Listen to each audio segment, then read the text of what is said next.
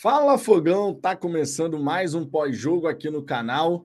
América Mineiro 1, Botafogo 2. Olha, foi difícil, foi sofrido, mas o que vale, claro, são os três pontos. Mais três pontos para a conta. O Botafogo, dessa maneira, chegou a 58 pontos, inclusive batendo o recorde de vitórias. Nunca antes havia vencido 18 partidas numa mesma edição de Campeonato Brasileiro. Pois é e ainda restam 11 partidas para a gente poder ampliar esse recorde. É claro que além do recorde, a gente mira a taça do Campeonato Brasileiro e essa se aproximou ainda mais. O Botafogo, claro, tem que aguardar o desfecho, a conclusão dessa 27 rodada. Mas a vitória do Glorioso já garante a rodada é maravilhosa.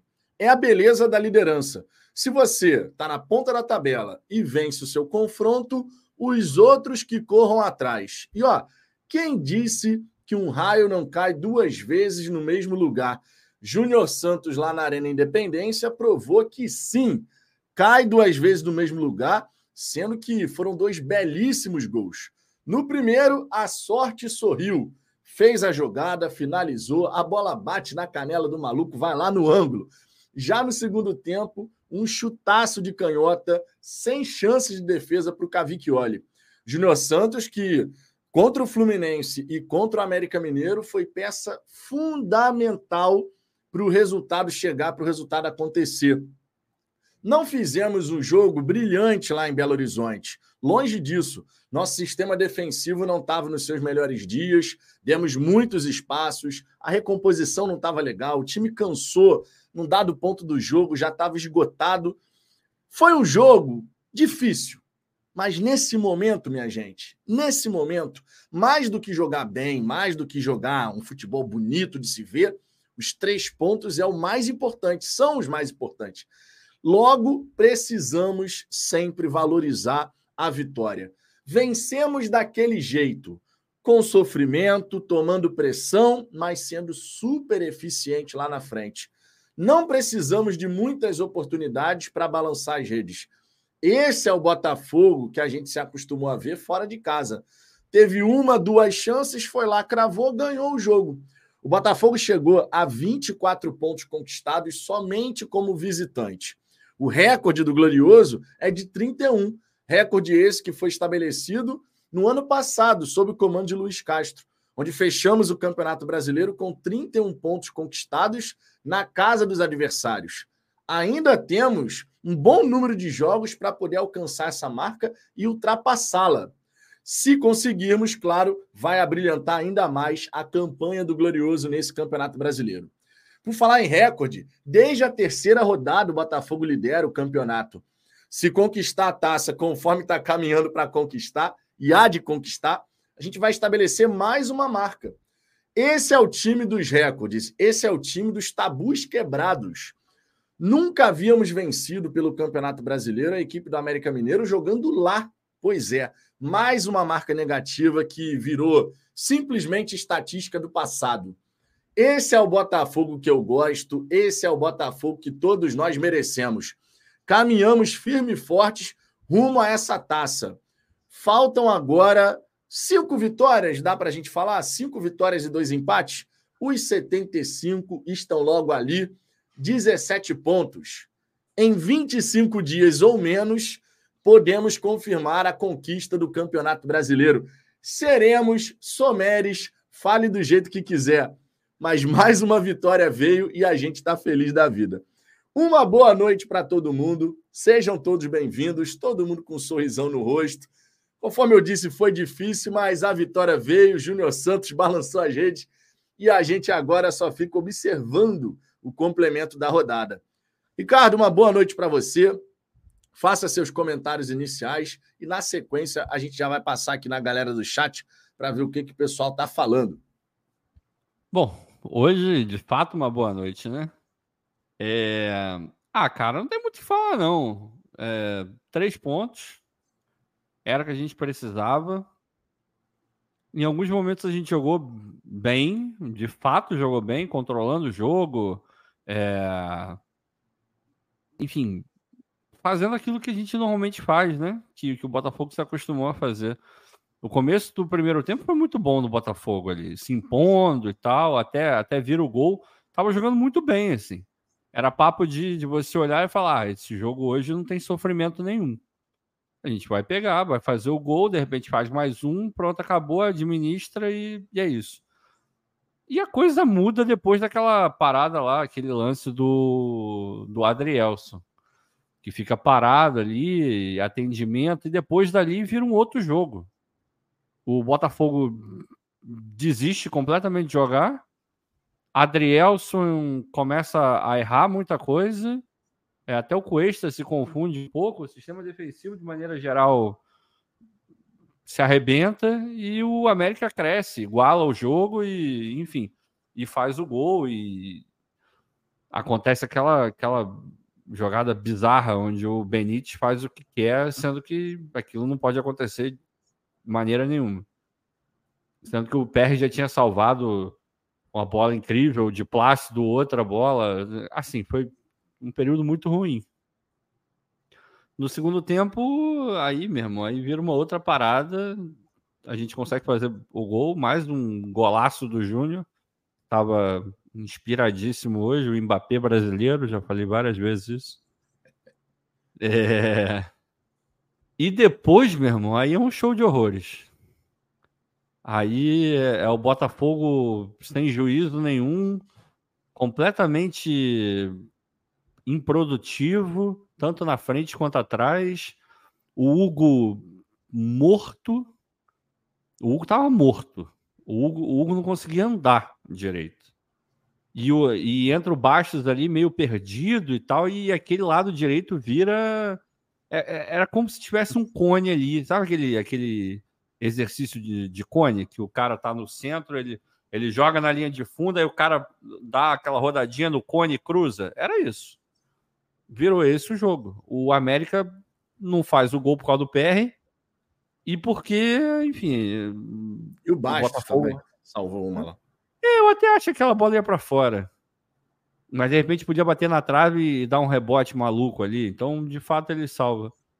Mas, cara, se isso não é para ser campeão brasileiro, eu não sei o que, que é, porque o Botafogo fez de tudo para levar o gol, fez de tudo para não ganhar. A verdade é essa. Mas eu não tô nem aí. Hoje eu não tô nem aí. Hoje o importante era ganhar e, e pelo menos a gente viu um bom futebol em algum momento. A gente viu o time com a atitude correta, que era algo que eu vinha falando há um tempo e que eu reforcei. É, se não me engano, foi até ontem, né? Que eu queria ver o time com a, com a atitude correta. E o time entrou com a atitude correta. Depois se perdeu um pouco, mas. Enfim, foi aquele jogo que é para você olhar e ter ainda mais certeza de que a gente vai ser campeão, porque em condições normais a gente não teria ganho esse jogo. A verdade é essa. O que eu não digo que é preocupante, não é preocupante, é óbvio que não é preocupante, mas é aquela coisa de você olhar e falar: não precisava ter sido com tanto sufoco como foi, né? Foi absolutamente desnecessário é, sofrer da maneira como a gente sofreu. A gente poderia ter conectado uns contra-ataques, a gente dispersou demais.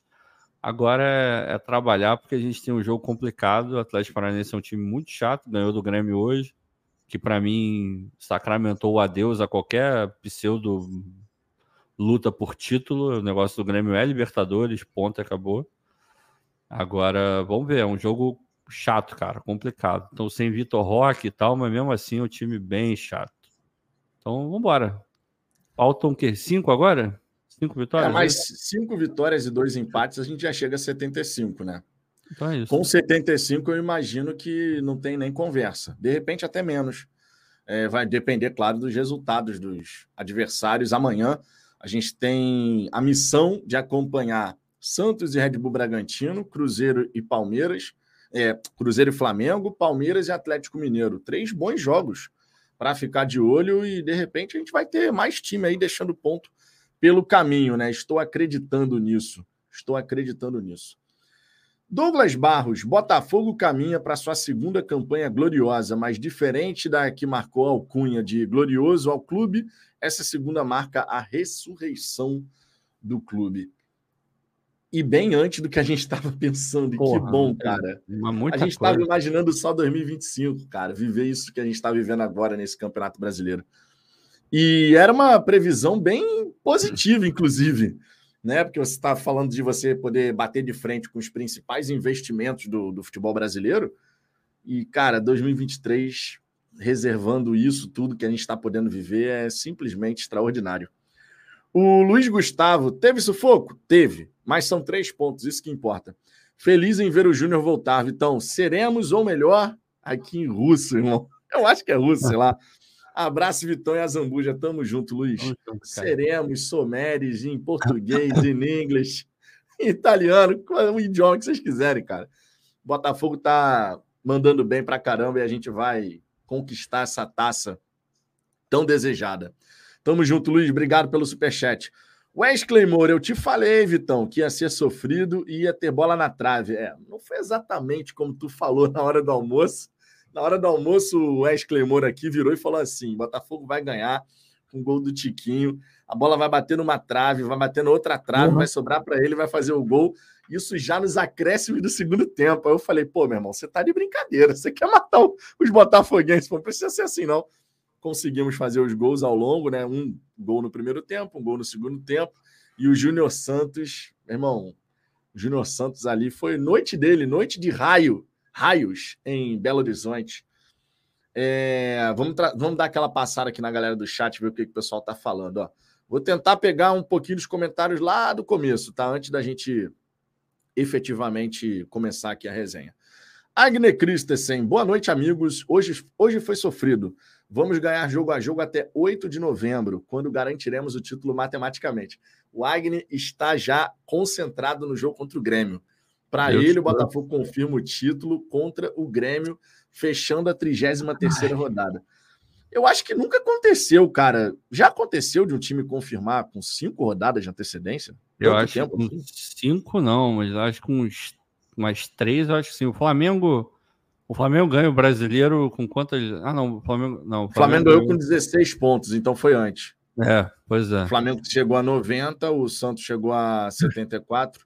Tem que ver, é. eu não lembro qual foi a data que eles confirmaram. É, eu também não, mas eu tenho a impressão que o Flamengo fez algo nesse nível, assim, aquele time de 2019, né?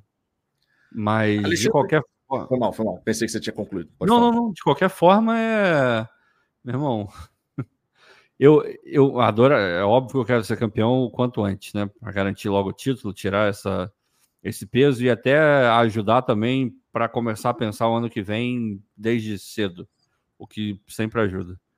Mas, porra, cara, eu não queria ganhar o título em São Januário, não, vou ser bem honesto. Eu preferia ganhar no, do Newton Santos. Ah, Mas, não, em relação a isso, não tem nem dúvida. Porra, porra é. cara, e não, e sem contar que São, São Januário cabe o quê? 20 mil pessoas? Não, é. Tipo assim, é, é. Assim, é legal para tirar uma onda, né? Pô, fui campeão brasileiro no estádio do rival e tal, tu tira uma ondinha. É, mas, porra, seria muito melhor ganhar no, no Newton Santos. Mas a merda é que se você não ganha contra o Vasco, contra o Vasco, contra no campo do Vasco, você, o próximo jogo é fora de casa, então é pior ainda. Você vai jogar contra o Red Bull, se não me engano, né?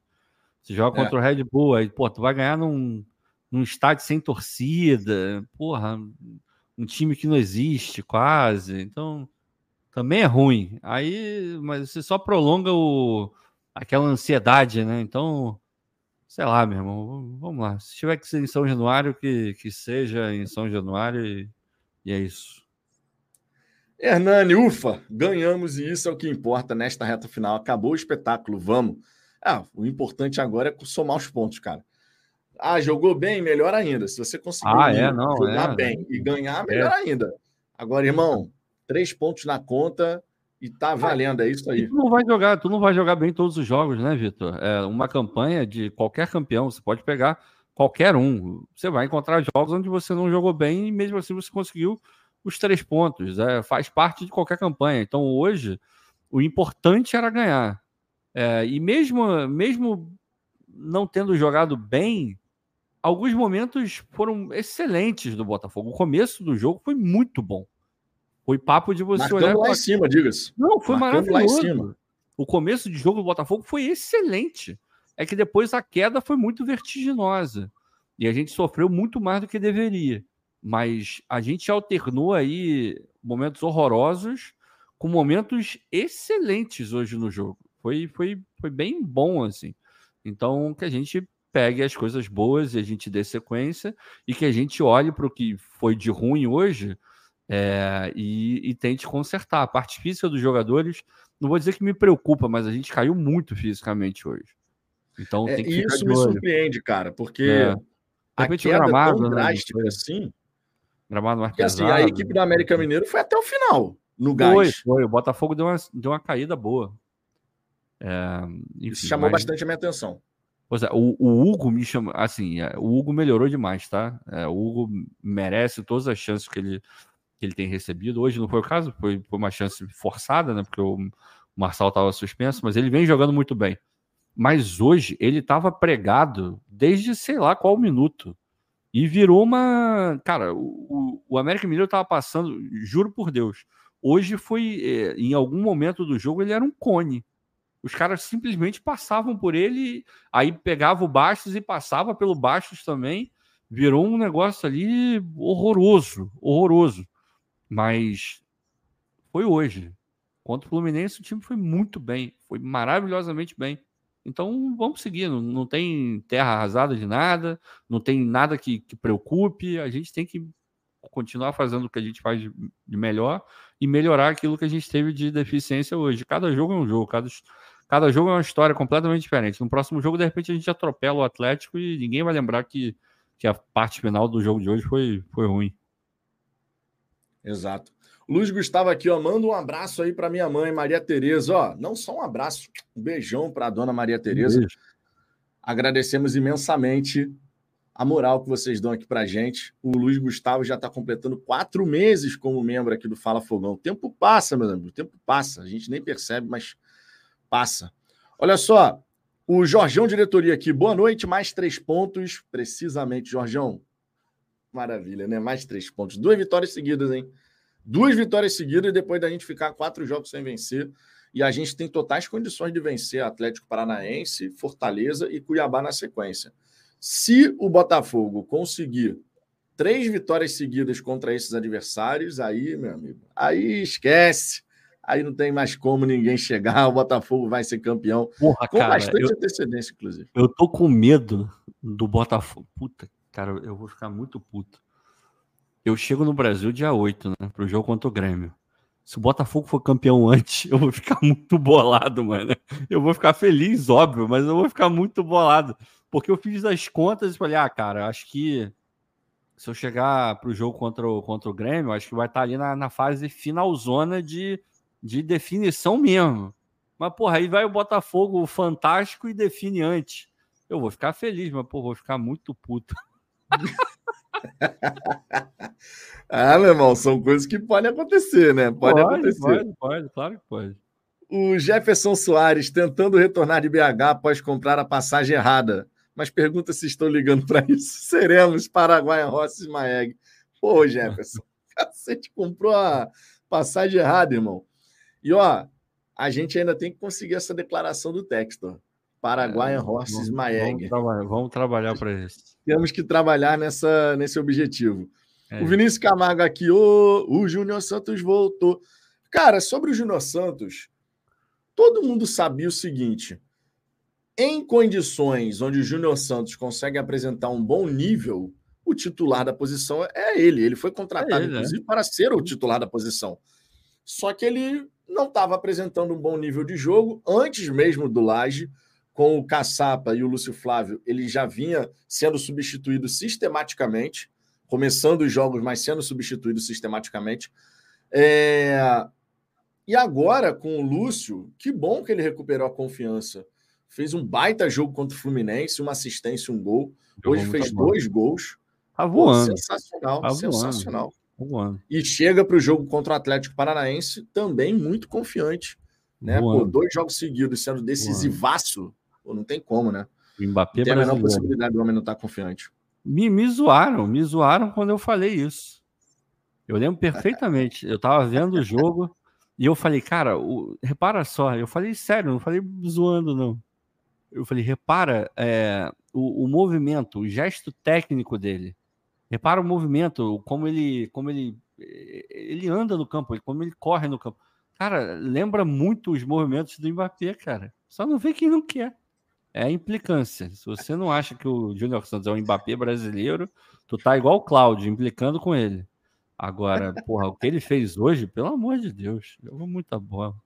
Não, cara, e, e vou te falar, quando quando quando a gente vê o Júnior Santos trazendo para dentro no primeiro gol, ele chuta, a bola bate na canela do maluco, sei lá, é, vai lá no é, ângulo, cara. É. Malandro. ah! é a coisa mais maravilhosa do mundo, cara. Pô, Porque o cara bola. chuta de, de, forma despretensiosa, a bola bate na canela do maluco que tá no chão já. Vai lá no pra você, Vitor. Ele imaginou aquela jogada antes da bola chegar no pé dele. Por isso que é o nosso cragre, pô. Por isso que é o nosso cragre. Cragre. Cragre. Aí ele falou: ah, bom, devem estar tá dizendo que a bola desviou. Eu vou fazer um igual. Agora não vai desviar em ninguém. Foi lá e fez, cara. Nada, nada é por acaso, é tudo de propósito ali.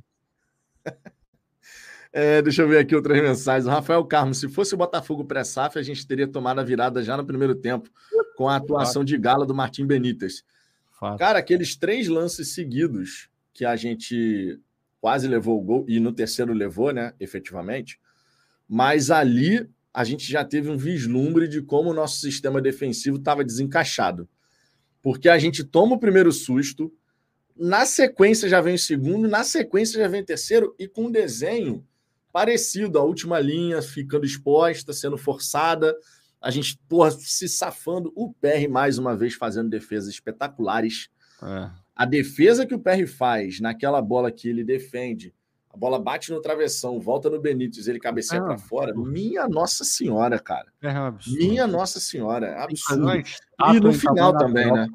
Porra, no final, no não, final, é... o chute do Casares que ele vai uhum. lá e busca, meu irmão. Cara, espetacular, não, cara. Não, o PR é, é, outro nível, assim. E, pô, o cara chegou, voou de madrugada, quase não dormiu. Ele falou que dormiu meia hora no voo. Meia hora. Porra, pelo amor de Deus, cara. O PR é, é, uma, é realmente uma pena que ele, que ele vai embora no final do ano, porque ele tinha tudo para ser é, goleiro do Botafogo por anos. É, goleiro anos, de uma era, meu irmão. E, e virar é. ídolo absurdo do clube. Já vai sair como ídolo, com certeza. A gente vai lembrar do PR pro resto da vida. Em qualquer lugar que a gente encontrar com o PR, a gente vai reverenciar o, o cara. Mas, porra, a gente podia ter criado aí um, uma relação mais, mais forte, né? Mas, enfim, coisas do futebol. É. O de Jair Soares, sério, galera? Sério que tem que ser perfeito em todo jogo? O time vai jogar mal às vezes. Minha gente, falou, vocês, a gente falou vocês ficam muito doídos quando a gente fala é. que ah, o sistema defensivo hoje não esteve num bom dia. Ganhamos. Todo mundo está feliz é, pela vitória. É. Mas eu não consigo entender essa história de que se ganhou não pode comentar que ah, pô, a gente não estava no dia mais inspirado, o sistema defensivo ficou exposto. Análise de futebol não é a gente só ficar feliz porque ganhou. Todo mundo está feliz pelos três pontos. Mas o fato é que o nosso sistema defensivo hoje não esteve no, meu, no melhor dia. E quando eu falo não, sistema defensivo, eu não estou falando só da linha de zaga, eu estou falando do time como um todo. Não, Defensivamente, a gente concedeu muitos espaços, a gente recompôs de forma lenta, a última linha defensiva ficou constantemente exposta e correndo perigo. O PR foi obrigado a fazer dois verdadeiros milagres para garantir o resultado. Então a gente tem totais condições de chegar aqui e ficar feliz pelo resultado, mais uma vitória, mas ao mesmo tempo apontar algo que não funcionou. É, toda é, avaliação, toda análise de futebol deveria, inclusive, considerar o que foi o jogo. Não, Feliz é, com o é. resultado, mas apontando aquilo que não, não foi muito legal, né? É uma obrigação, né, Vitor? Mas aí no final a gente arredonda todo esse comentário maravilhoso que o Vitor fez com um grandíssimo foda-se. Porque hoje é isso, cara. A gente ganhou. É, porra. exato. Ganhamos, é o que interessa no fim das contas. É isso. É a gente isso. vai comentar que pô, o sistema defensivo não estava tão redondinho. Tomamos alguns sustos, passamos sufoco e, vamos ser sinceros, até de certo ponto desnecessariamente. Não, porque era o lanterna do campeonato. Se a gente acalmasse um pouquinho em alguns momentos, trocasse passe. Circula a bola. É... Circula a bola, pô. É, esconde, acabou Circula o jogo. Você não se expõe, mas também É, não precisa nem ir toda hora no ataque, mas circula a bola. A gente tem jogadores para isso. O Eduardo sabe fazer isso. É, aí não, a gente entra numa correria. Chegou um momento do jogo que a gente não a gente não conseguia ser consistente atrás, a gente não fechava os espaços, a gente não prendia a bola, a gente não rodava a bola e a gente também não tinha nem contra-ataque. Era chutão do PR para frente para o Diego Costa correr igual um louco para tentar ou matar a bola ou dar uma casquinha. O cara, ele só entra nisso, ele entra igual um, um sei lá o que, um peão. Ele fica rodando, rodando, vai para lá, vai para cá. Não precisa ser assim, porque você se desgasta, você já está desgastado fisicamente. Quando você entra nesse tipo de jogo, você se desgasta mais ainda. Você tem que ficar correndo atrás do adversário, tomando sufoco. Psicologicamente, isso vai, vai minando a sua energia também. Então, porra, não, não precisava. Mas foda-se, a gente ganhou, era isso que importava. A gente falou isso aqui. Nessa ontem, reta final é isso aí. Eh, nessa reta final, eu não faço questão de jogar bem nenhum jogo, desde que a gente ganhe o jogo. É, Somou os é, pontos, é, é assim. isso. É isso. É, cara, é, não tem. E a gente Até tinha falado jogar bem, a gente já jogou. É, porra. É. E a gente é já tinha que... falado sobre isso. No fim das é contas, óbvio... o que interessa é, a vitória. É, é isso. É, óbvio que quando você joga bem, isso te dá uma confiança maior. Porque só o resultado, o jogador sabe quando ele joga bem, quando ele joga mal. Então, quando ele tá jogando bem e o resultado tá vindo, esse é o melhor dos mundos. Quando tá jogando mal e mesmo assim o resultado vem, ele fica ali, pô, que bom, né? Dá, dá uma sensação de alívio. Você não fica feliz, você fica aliviado. E no final a gente quer ficar feliz. Agora, é da vida. A gente aí andou oscilando aí, teve um período muito ruim, agora a gente retomou, é, vindo de um jogo maravilhoso contra o Fluminense, um jogo com momentos bons, então tá ótimo. Não tem nada que reclamar, nada, rigorosamente nada que reclamar. É só apontar, porque a gente não pode fingir que a gente não viu o que aconteceu no jogo. A gente não pode fechar o olho para isso, porque a análise precisa levar em consideração a realidade, né? É, eu, eu quero crer que é isso que todo mundo aqui é, gosta de escutar é, da gente que está analisando aqui. E vocês também analisam dessa forma. Se o Botafogo jogou bem, a gente fala que jogou bem. Se jogou mal, a gente fala que jogou mal. Aí tem uma outra análise que é o, o quê? O resultado. É só pegar lá o placar. Qual foi o placar? Foi bom ou foi ruim? Ganhou o jogo? Foi bom. Perdeu o jogo? Foi ruim. Só que aí tem a, a segunda parte da análise, que é a coisa mais qualitativa do, do processo. Aí nisso a gente não pode mentir. A gente não pode falar que não viu ou que viu alguma coisa que de fato não aconteceu. Fernando Faria, vencemos outro tabu. Ganhamos num gramado ruim. Horrível, três né? gramados né? de Belo Horizonte, os três, Horrível. uma porcaria. É lei. Tem uma lei é. estadual que proíbe ter gramado bom naquele, em Minas, pelo amor de Deus. E fala vamos falar da torcida. A gente vai falar da torcida do Botafogo hoje? Vá, claro. Uh, Capítulo à parte, né? Moral. Capítulo à parte. Né? Meu né? Deus do céu. Quando eu vi a imagem, eu falei, cara, na moral, que espetáculo. O Botafogo tava jogando em casa hoje. Sensacional, né, cara? O Botafogo jogou em casa. E esse resgate é muito bonito de se ver. Essa é uma das coisas mais bonitas que tem nessa reconstrução do Botafogo. É esse resgate Porra. do torcedor botafoguense que faz questão de estar presente. Sabe? Irmão, o que a gente fez lá em Belo Horizonte, todos os torcedores que foram e tal, a massa compacta, como diz o glorioso Pedro Depp, espetáculo, irmão. Espetáculo. Não, foi muito maneiro mesmo. Muito o maneiro. Daniel Gronk, o Grêmio, por exemplo, só chega a 77. Não acredito que o vice chegue a 70 pontos. Bom, nunca teve um vice com mais de 74 pontos. Por isso que a gente faz aqui a nossa, a nossa conta sempre com 75. Mas dependendo do que acontecer daqui até o fim do campeonato, nessas 11 rodadas que nos restam, a gente pode realmente confirmar esse título bem antes de chegar a 75, né? Porque uma coisa é a pontuação que você confirma, outra coisa é a sua pontuação final. Né? São duas coisas que podem ser distintas. Fabrício Dias, parecia uma repetição do jogo contra o Cuiabá três pontos e perde salvando. Não precisa jogar tão mal também. Atlético Paranaense dominou o Grêmio, melhor ficar esperto. Eu estava vendo, tá, esse jogo entre Grêmio e Atlético Paranaense. Eu vi o primeiro tempo. Irmão, o primeiro tempo ter terminado empatado, o Grêmio tem que levantar as mãos para o céu. Tudo bem que quando estava 1 a 0 o Luizito Soares perdeu um gol cara a cara com o goleiro. Saiu na cara do goleiro, só ele o gol e não conseguiu. É, e o Atlético Paranaense conseguiu fazer o um empate pouco depois. Mas ainda assim, cara, só no primeiro tempo, o Atlético Paranaense finalizou 10 vezes e o Grêmio finalizou 3. E tipo assim, finalizações perigosas do Atlético Paranaense. Algumas delas, não todas. Então é um time que vem confiante ao Rio de Janeiro, porém, vale lembrar, normalmente a gente tem um chumbo trocado. Eles é. ganham é. lá, a gente ganha aqui. Então, se o Botafogo repetiu o que fez na Copa do Brasil, vencer por 1 a 0 mais três pontos na conta. E sem e é Vitor Roque vai... e Canóbio, né? Sem os dois. É, exatamente. O Vitor Roque está lesionado e o Canóbio suspenso pelo terceiro cartão amarelo. É, deixa eu ver outras mensagens aqui. O Valdir Alves. Toda vez que teve data FIFA, o Botafogo voltou jogando mal. Lembra contra o Cuiabá, ainda na época do Castro, mas venceu nesse e venceu hoje. As outras perdeu, no caso, Atlético Mineiro. Parece que o time volta depois de, um, de uma rave. É, a parte física foi um ponto que ficou bem nítido para todo mundo, né? O Henrique até o Henrique Silva até comentou aqui, Vitão, sentiu uma queda no desempenho físico do time no geral. Será que a preparação física pode estar tá tendo uma queda? Então, cara, eu não acho que é uma questão de preparação física tendo uma queda. Claro que a gente tem o desgaste acumulado tantos jogos já na temporada, tem o desgaste psicológico, físico, tudo vai se somando. Agora, de fato, hoje chamou bastante a atenção, porque a pausa da data FIFA ela foi igual para todo mundo. O América Mineiro com gás ali até o fim e o time do Botafogo nitidamente mais cansado. Nítida, e não foi só no fim do jogo. Isso começou a aparecer num dado ponto ali do segundo tempo, você percebia nitidamente que o gás acabou, hein? O gás acabou, a rotação já não tá daquele jeito. Ah, e a gente tem o azar assim, que o Luiz entrou eu espero mal. Que, eu espero que tenha sido algo pontual. É. Espero que tenha sido algo pontual.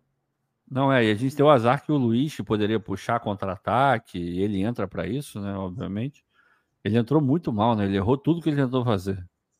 Então, isso foi uma válvula de escape a menos, assim. Então, realmente, fisicamente, hoje o time deixou a desejar. Mas também o gramado pode ser um gramado mais pesado, né? Enfim, tem, pode ter alguma explicação um pouco mais aprofundada para esse, para esse, para essa impressão, vai. Mas vamos ver.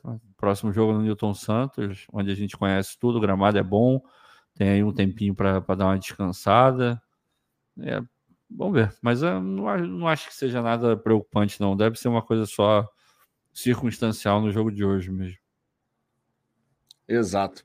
O Norton Alves, desgaste acumulado como? A temporada, Norton. É claro que a gente teve um período é, de descanso é, agora, é. mas eu estou falando de uma temporada que começou com a pré-temporada lá em janeiro e a gente ah, já está se é. encaminhando para novembro. Então, é, em 10 dias você não vai curar o acumulado de porra, meses de, de competição. Exato. Atenua. A gente está falando né? de 27 rodadas no Brasileiro, mais os jogos da Sul-Americana, mais o Carioca, mais a Copa do Brasil. Tudo isso vai se acumulando ao longo do uhum. ano. E no fim da temporada, a gente está chegando nesse ponto, é natural que você tenha um desgaste acumulado e os jogadores sintam um pouco mais. Hoje, somatório de fatores, de repente um gramado mais pesado e tal, acabou contribuindo. Eu espero que seja apenas circunstancial, que contra o Atlético Paranaense a gente esteja bem. Lembrando que agora a gente tem jogo atrás de jogo, né? Então jogamos agora na quarta, no sábado já estaremos em campo, no meio de semana que vem de novo, fim de semana de novo. São oito jogos assim, agora sete, né? Já fizemos o primeiro confronto dessa, dessa sequência. É, deixa eu ver aqui, o Humanas do Davi. Missão Tri Brasileiro. Missão 2, ver o Boca campeão.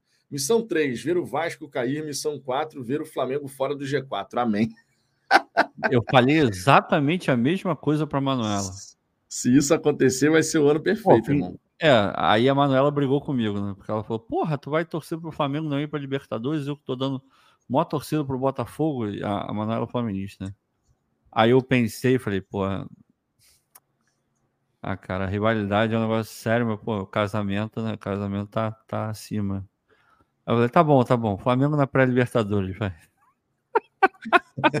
Pega uma pré-Libertadores. Aí se complica no altitude, cai fora, vai ser ainda mais legal. Então, tá bom. Flamengo, eu abro mão pro Flamengo na, na, na pré-Libertadores. E o Vasco não vai cair nunca. É, eu também acho que o Vasco não cai, não. Quem tá perigando muito é o Cruzeiro e o Corinthians, Porra, irmão. Cruzeiro e Corinthians estão pedindo pra caramba. E o é, Internacional o também, tá? O Internacional é, o Inter, também tá fazendo uma força. Tá se complicando, é, exato. O Santos está conseguindo reagir ali aos trancos e barrancos, mas tá. Aí esses outros aí tá, tá quase indo de Vasco. Exato. Almeida Farreira, para mim o Adrielso estava super cansado. Hoje ele fez o pior jogo dele pelo fogão, mas valeu a presença Foi. dele pelo passe que ele deu para o Júnior Santos fazer o primeiro, o segundo gol no caso. Cara, ali o Adrielson merece muitos elogios, assim como no primeiro gol o Tiquinho merece muitos elogios também. O Eduardo é quem dá o passe aqui abrindo, né, para o Júnior na direita, mas a jogada ela começa com o Tiquinho lá do outro lado protegendo, girando, fazendo aquilo que ele sabe. Ele encontra o passe no Eduardo, fazendo essa inversão e, a, e dali o, o, Eduardo, que acabou dando uma assistência, conta como uma assistência, né? ele deu o passe para o Júnior, o Júnior foi e fez o gol. É, mas no segundo gol, a roubada de bola do Adrielson, que subiu na intermediária do América, diga-se, o Adrielson atacou na intermediária do América para roubar aquela bola. E foram alguns os momentos da partida, vale esse destaque, que a gente viu o time do Botafogo no campo do América. Assim, posicionamento do time como um bloco ali, meio desorganizado o bloco, é verdade, mas os jogadores ocupando espaço no campo da, do América. Isso no começo da partida e nesse momento do segundo tempo. Né? O Adrielson nitidamente faz um movimento de ataque. Ele poderia recuar para proteger, né, correr em direção ao próprio gol, mas não. Ele decide avançar, recupera essa bola, entrega no Júnior, que tem aquela felicidade de bater de canhota e fazer bom, o gol né? que fez. Muito bom. Hoje Se o Júnior aprimorar essa batida de canhota, se ele for aprimorando isso, ele vai ter uma arma muito importante para explorar. Ah, é? Ah, é? Muita é? coisa. Ainda mais jogando trocado, né? Invertido. Porra. Exato. É porque não é a perna boa dele. Enfim, eu, eu, até acho que ele chuta melhor com a esquerda do que com a direita, tá? Mas em teoria ele, ele é destro, né? Ele não é canhoto.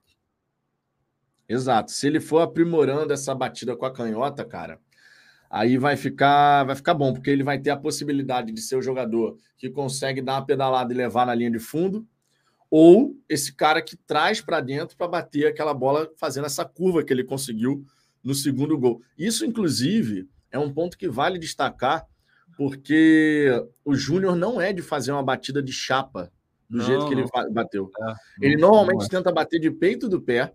Foi uhum. o que ele uhum. fez, inclusive, no primeiro gol. Ele nitidamente vai bater de peito do pé, a bola ia na diagonal para lá. É, e é um chute meio reto, né? No, era meio reto. E ele é. já tinha feito isso em outras, outras oportunidades nessa temporada, inclusive. Uhum. Onde ele pega essa bola, eu não vou lembrar o adversário agora, ele dá aquela pedalada dele, traz para dentro, bate e a bola vai à esquerda do gol. Contra o Bahia, contra o Bahia lá na, na estreia, você vê que ele fez uma jogada com a tabela com o Tiquinho, foi uma tabela sensacional de evolução do Tiquinho. E o Júnior procura qual canto? O canto esquerdo do goleiro. E ele normalmente procura bater assim. É. Ele não costuma bater de chapa, fazendo igual no segundo gol. Por isso que me surpreendeu, cara. Que a gente possa ver mais do Júnior fazendo isso. Né? Trazendo para dentro e dando aquela chapada na bola, tentando R1, tirar pô. do goleiro. Hoje ele, hoje ele tava com R1, apertou R1 30 vezes hoje. Porra, joga Exato. muita bola. Agora, muita quem, bola. quem desperdiçou uma grande oportunidade foi o Vitor Sá, né, meu irmão? Que ah, aquele gol ali. Sabe o que eu achei? Eu entendi o que ele quis fazer, porque quando ele, quando ele pega de primeira, ele não dá tempo de, de ninguém reagir. Você tira o tempo de reação do goleiro também. Mas eu acho que ele poderia. Sabe aquela. Ele poderia ter matado a bola dando, dando aquela rolada. Ele poderia ter dado aquela uma roladinha na bola assim e ia ficar mais, mais afeição para ele chutar com mais curva. Mas o que ele tentou fazer, o nível de dificuldade era maior, assim. E tu percebeu que a bola deu uma quicadinha na hora, né? É, o gramado Ela subiu ruim, um né? pouquinho né? assim é, na hora. Pois é, pois é. Pô, mas o passe do Tiquinho, irmão, que visão espetacular. Não, cara. para. O Tiquinho joga muito Que visão bola. espetacular. Tem o, é, é, esse passe foi maravilhoso, mas tem um outro lance que mostra o quão importante o Tiquinho é, assim. É, a gente teve vários, né? Mas esse, assim, me chamou muita atenção. É uma bola que ela, é, ela vem quebrada lá na ponta direita, o Botafogo no primeiro tempo, né? O Botafogo atacando para lá. E a bola vem e ele para a bola. Eu acho que é o Maidana que vem em cima dele, eu não lembro agora. ele, ele fica esperando o Hugo chegar, meu irmão, pelo menos uns 30 segundos. Começo do primeiro tempo. Pelo menos uns 30 segundos. E ele fica lá protegendo e o cara tentando roubar. Não era Maidana, não. Era o outro. Era o é, outro. eu não lembro, eu não lembro quem foi. Tentando chegar na bola, tentando chegar e ele ali protegendo, protegendo. Meu irmão, se deixasse, ele tava lá até hoje. Até agora. E ninguém ia roubar a bola dele. É impressionante o que o Tiquinho faz. Ele é impressionante. Não, e a inteligência de você que, que é, como é bom você ter um centroavante inteligente, Porra. porque o América estava com três defensores. O Tiquinho, claro, pensou: meu irmão, não posso ficar ali porque não vai dar. Três é, defensores vai perder. Vai é, ele começa a circular e ele tira a referência dos zagueiros. Ele tira completamente a referência. que, por bola. sinal, não, não saíram na perseguição, né? Você não viu nenhum zagueiro lá na intermediária, lá do, da ponta de. Mas, direita, nem pode, né? Esquerda. Porque se, vai, se você vai, você abre um buraco, tem o Eduardo ali doidinho para aproveitar Exato. o buraco. Então, Exato. Então o Tiquinho começou a circular e foi nessa que ele consegue encontrar o Eduardo, que acha o Júnior, e sai o primeiro gol. Muito ele forte. aparece lá na esquerda, domina, protege, gira, encontra o Eduardo e aí sai toda a jogada do, do gol. Ele faz o que o Rony falou. O Rony falou: o Tiquinho abre a capa do Batman. É, é irmão, essa parada aí mesmo. Joga muita bola. Espetacular, cara. O Rafael Paulo... Vitor, no dia do aniversário do Garrincha. Pode falar. Não, não, desculpa. O Jefferson estava falando que era o Ricardo Silva que estava na marcação do, do Tiquinho isso, naquele isso, isso, isso. O Rafael Vitor, no, no dia do aniversário do Garrincha, o ponta direita do Botafogo é decisivo e garante a vitória tem coisas que só acontecem. Esse tem coisas que só acontecem é legal. É positivo. Esse é positivo. É. A gente tem que fazer essa frase ter uma conotação mais positiva. E essa daqui é perfeita. Aniversário do Garrincha, seria 90 anos do, do Anjo das Pernas Tortas. E você tem Júnior Santos, que joga, jogou ali pela ponta direita, fazendo dois gols e garantindo a vitória do Botafogo. Homenageou, homenageou. Homenageou, pô, homenageou. Olha o Felipe Lamoglia aí, ó. Felipe Moglia está lá em Belo Horizonte, está voltando, e ele mandou uma mensagem mais cedo lá no grupo do Cartola, ele falando assim: Tô, pô, estamos chegando em Belo Horizonte. Aí eu mandei para ele assim: tu só volta para o Rio de Janeiro se trouxer os três pontos. Se não trouxer os três pontos, fica por aí mesmo. então tá autorizado a voltar para casa, o Lamoglia. Tá, tá autorizado.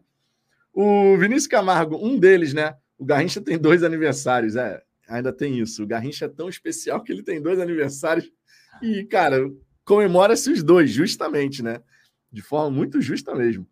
O Expedito Melo, jogada do Júnior Santos é a mesma do Robin, só falta aperfeiçoar. É. O Robin fazia essa jogada com uma perfeição absurda. Agora, eu o falo, que é isso para o Mbappé falo. brasileiro, Ricardo? O Mbappé brasileiro, é, repito, só não vê quem não quer. O, a forma de movimentação, a, a, a leveza, a sutileza uh, os arcos na pedalada, aqueles arcos mais, mais largos, assim. Meu irmão, quem não, não se impressiona e, e, são irmãos gêmeos. São irmãos gêmeos. Sendo que o, o Júnior Santos é mais bonito que o Mbappé, ainda tem, e menos chato. Porque o Mbappé é uma mala sem alça. Ainda tem isso. Joga muito, mas é uma mala. o Guilherme Ferraz, achamos o substituto do Neymar. O Vinícius está falando, vocês são injustos. O Mbappé, que é o Júnior Santos francês. É, podemos olhar por esse lado também. Não, o Mbappé é mais novo. O Mbappé, é, o Mbappé, Mbappé é mais novo. O Mbappé é mais novo que o Júnior, é verdade. Bom, Agora, ó, vamos dar uma olhadinha na tabela só do retorno. Tabela do retorno, só para a gente ver. O Botafogo agora é bom. muito mal, né? O é. retorno do campeonato, e agora a gente tem a possibilidade de ver o Botafogo numa crescente em relação a isso. Deixa eu botar aqui a tabela do retorno na, na tela para todo mundo poder ver. O Botafogo vem conseguindo recuperar, né? que foi? O Kite Pedro aí se declarando por Bastos aí.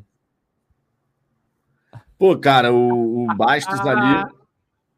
O Bastos ali, ele entrou atuando pela esquerda e deixou uma boa primeira impressão, no meu ponto de vista. É, é ah, claro que é, é, muito pouco tempo, né, para você chegar a qualquer conclusão. Ah, e tá você tem ritmo, que ver né? o cara atuando na posição dele também, né? É, não, ele tá sem ritmo, entrou no lugar que não é o dele. Assim, eu achei ele bem perdido hoje.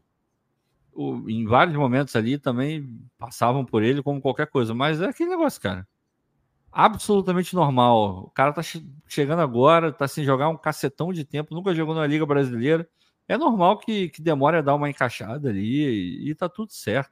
E ainda ajudou pra cacete hoje, meio que salvando aquela bola ali que poderia ter, ter virado um lance é, complicado. Então, porra, ajudou, meu irmão. Qualquer um que entrar e ajudar tem todo tem todo o meu apoio. Então, é isso que importa. Com certeza. A tabela da UFMG ela ainda vai ser totalmente atualizada, né? O Bahia, por exemplo, jogou, já tem oito jogos, não está aqui. Bahia ganhou o Internacional. Você vai ter ainda o, o Vasco, né? Ganhou também o Fortaleza, não está aqui a pontuação do Vasco. O Vasco está com 14 pontos no retorno. Enfim, você ainda tem algumas mudanças aqui para acontecerem nessa tabela.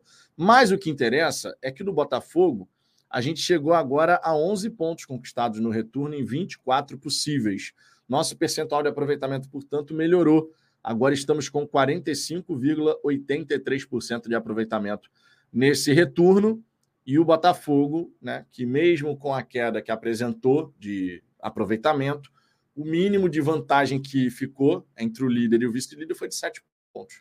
E agora, antes de, claro, Red Bull Bragantino, Palmeiras e Flamengo jogarem, a gente tem 12 pontos para o vice-líder, Red Bull Bragantino, 14 para Palmeiras e Flamengo. Se essas equipes, tomara que todas, deixem pontos pelo caminho amanhã, irmão, a gente volta a ter dois dígitos de, de vantagem. Basta, por exemplo, para ter dois dígitos, na verdade, basta que o Santos vença o Red Bull Bragantino. Né? O Santos vencendo o Red Bull Bragantino, ou então empatar.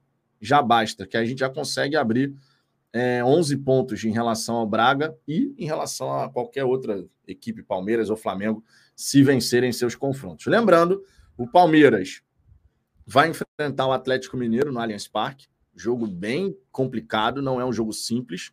Flamengo encara o Cruzeiro no Mineirão. Esse, na minha opinião, é o jogo em tese mais tranquilo, porque o Cruzeiro em casa não está arrumando nada, só marcou draga. seis gols em 13 a jogos. Horrível. Irmão, imagina o que, que são seis gols em 13 jogos. Tu vai no estádio, vê seu time do coração, seis gols em 13 jogos. Tu não consegue nem comemorar gol, cara. Ah, é o nível não, do é. Cruzeiro. É o nível do tá Cruzeiro. Tá complicado, tá complicado. Ronaldo vai, vai, vai sofrer uma pressão grande ali. Imagina Pô, cair, porra. Não, tá, e o Cruzeiro, cara, o Cruzeiro tem 31 pontos. O primeiro tá, time tá na berolinha, tá na berola. É o 30, tem 30, né, que é o Vasco. Tem 30 que é o Santos. O Vasco saiu. Ah, é, o Vasco saiu, né? mas, mas, eles estão empatados, 30 a 30 agora, 30 né? 30, 30 a 30. É. Pô, Vou botar aqui na tela a tabela, a tabela do campeonato, é, sem ser da UFMG, sem ser só do retorno. Vou botar aqui a tabela do campeonato de modo geral, né? E a situação lá embaixo, cara, se lá em cima para o Botafogo tá, por irmão, voo de Cruzeiro, 58 pontos, o vice-líder 46, vai jogar ainda e tal. Lá embaixo, cara, briga de foice no escuro. Ó. Até o Internacional, o Internacional tem 32. O Goiás, que venceu o São Paulo, tem 30. O Goiás é 18, cara. O Internacional é 12. Tá, tá disputadaço. Esse campeonato tá maneiro, cara. Tá maneiro. É porque a gente tá meio que. Sabe quando tem eleição aí, vem uma, uma galera de fora para poder dar uma olhada, só ver como é que tá. Aí, beleza, tranquilo, tá tudo. A ONU tá funcionando ou não? Vem aquela comitiva da ONU, dos outros países.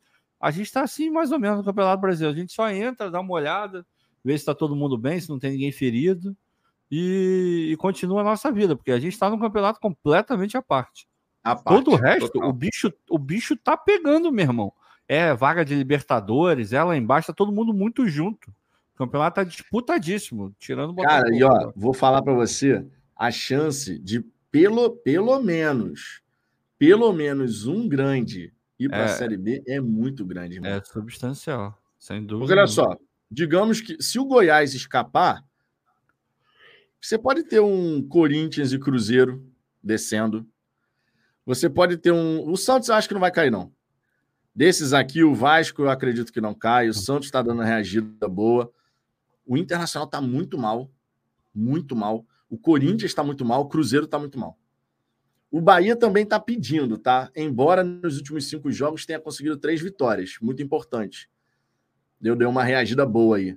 Agora, quando tu olha Cruzeiro, Corinthians e Internacional, nitidamente esses três aqui estão se esforçando para entrar no Z4. E, no meu entendimento, Se entrarem no Z4 na reta final, a pressão vai ser gigantesca e para sair vai ficar enjoada, hein? Vai ficar muito enjoada, irmão. Vai Agora, mesmo. vamos torcer por uma vitória do Cruzeiro amanhã diante do Flamengo, né? Seria maravilhoso. O Cruzeiro abre uma folguinha aí para o Z4 e lá em cima você pode ter o Flamengo estacionado, né, na sexta colocação. Se bem que o Flamengo pode sair do G6 caso o Fluminense vença o Corinthians, que é o resultado mais provável. O Corinthians está também apresenta um nível de futebol baixíssimo, né? Horrível. Então, de repente, o Fluminense vencendo o número de vitórias, ele ultrapassa o Flamengo, bota o Flamengo na sétima colocação. Ó. É. Emoções, é... fortes emoções ainda vão rolar nesse campeonato brasileiro, irmão. É... Ah, que bom que a gente está jogando o campeonato à parte.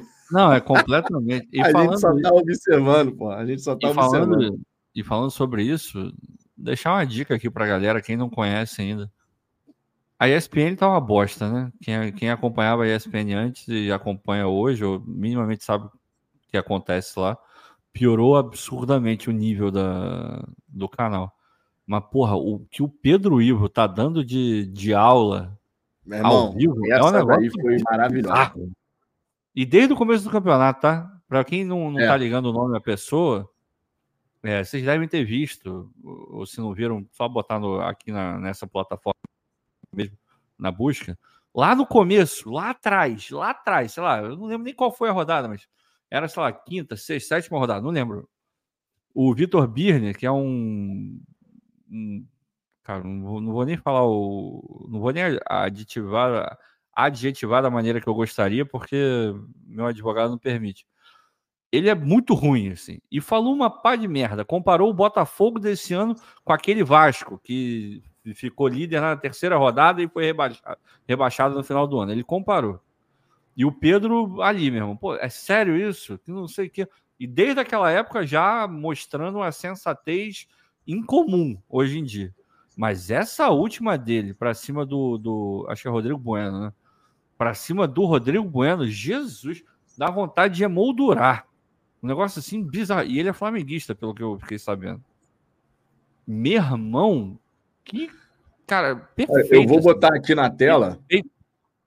Eu vou botar aqui na tela é, o tweet do Espaço Glorioso Nossa. com uma declaração dele. Foi uma, uma declaração maravilhosa. Deixa eu botar aqui, ó. Para a galera. Dele, Para a galera, inclusive, dele. poder associar, né? Esse aqui, é. o Pedro Ivo, tá? Ele deu a seguinte declaração. Abre aspas. O Flamengo tem 44 pontos. Para chegar a 77, tem que ganhar 11 em 12. Não vai acontecer. A análise do campeonato te mostra isso. O trabalho do Tite pode ter uma aderência, funcionar. Mas aqui há rodadas e rodadas tentando se criar um fato novo que não existe. A arrancada de um time e a queda abrupta do Botafogo não aconteceram. A vantagem não baixou de 7. Essa é a conta. A oscilação do Botafogo aconteceu e o clube atacou rápido o problema. Estamos desde maio perguntando quem pode tirar esse título do Botafogo. Por que não podemos perguntar quantas rodadas faltam para o Botafogo ser campeão? São 12? Talvez umas 8, 9. Pedro Ivo Almeida comentando sobre a vontade da imprensa de colocar o Flamengo como Meu rival. E, e, nem tá nessa, e nem tá nesse, nesse corte aí. Para mim, a, a, parada mais impactante, que é difícil você ver, tá? Porque vai, é, vai de encontro ao, ao que a mídia normalmente faz, né? Que é proteger Flamengo, proteger Corinthians, porque dá mais audiência, mais repercussão, aquela coisa toda que a gente já tá mais do que acostumado ele começa, ele começa o, a, a masterclass dele dizendo: Eu não entendo a forçação que vocês fazem para botar o Flamengo na briga, sendo que nem o Flamengo se colocou nela. É, o que ele está dizendo é: meu irmão, para, tá feio, tá chato. E ele olha e fala: Cara, vocês estão querendo discutir com o que o campo está dizendo. O campo tem que ser soberano. No campo não tem campeonato. Aí ele fala: daqui a, sei lá, o Botafogo perde cinco seguidas e quem tá embaixo ganha cinco seguidas, a gente senta aqui e fala. Mas hoje não tem disputa. Na verdade, nunca teve. O Campeonato Brasileiro desse ano nunca teve um postulante sério e real para tentar desbancar o Botafogo. E aí não é soberba, não é nada. É só você se essa daqui, né? realidade. Porra, meu irmão. Eu acho que é essa daqui. Eu acho que é essa daqui. Vamos ouvir, vamos ouvir. De verdade, de verdade.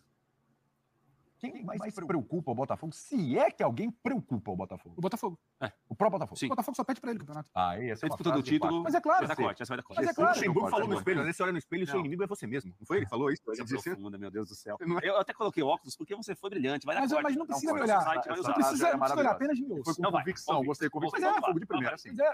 Em que, em que momento, em que momento o Botafogo foi mais questionado na disputa pelo título? Com o Bruno Lage por erros do Botafogo, erros do Botafogo. por uma grande arrancada de uma outra equipe. Não, não, não. Então, o pessoal pronto. foi perdendo ponto, então, a distância só não ficou a gente, menor. A gente já falou de Fluminense, de Flamengo, de Palmeiras, de Bragantino, de Grêmio. Nenhum dos cinco se consolidou ali. Não. Uma arrancada para você virar e falar: Botafogo que não abre o olho, hein, que essa rapaziada, cada empate no Botafogo eles não param de ganhar. Não tem isso. O Botafogo só perde o campeonato para ele. Caso ele tenha um outro momento dentro do campeonato, como foi um momento de instabilidade contra o Laje. O Botafogo replicando uma campanha regular que seja, não precisa ser o Botafogo do primeiro turno, que não perdia em casa, ganhava de todo mundo, atropelava, não sofria. Não, não. O Botafogo precisa ter uma campanha. Quantos pontos o Botafogo tem hoje? 55. 55. Se ele fizer 21 pontos, 7 vitórias 56. em 12 jogos, em...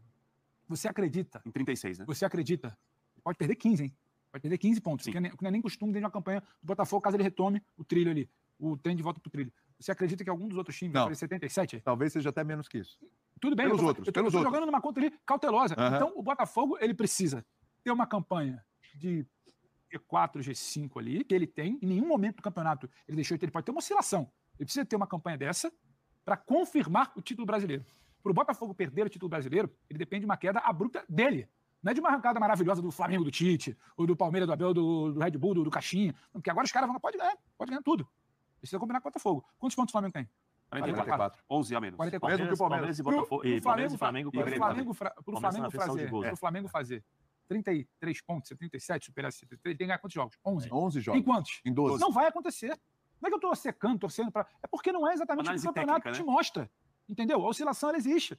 O confronto direto, a oscilação de início de trabalho contra o Tite, pode ter uma aderência. Tite é um bom treinador, o Flamengo é um bom pode ter uma aderência, o trabalho funcionar. Três vitórias em cinco jogos, quatro vitórias em seis jogos. Agora, aderência a gente está tá brigando, a gente está aqui rodadas e rodadas querendo criar um fato novo que não existe. Porra, na moral, sério mesmo.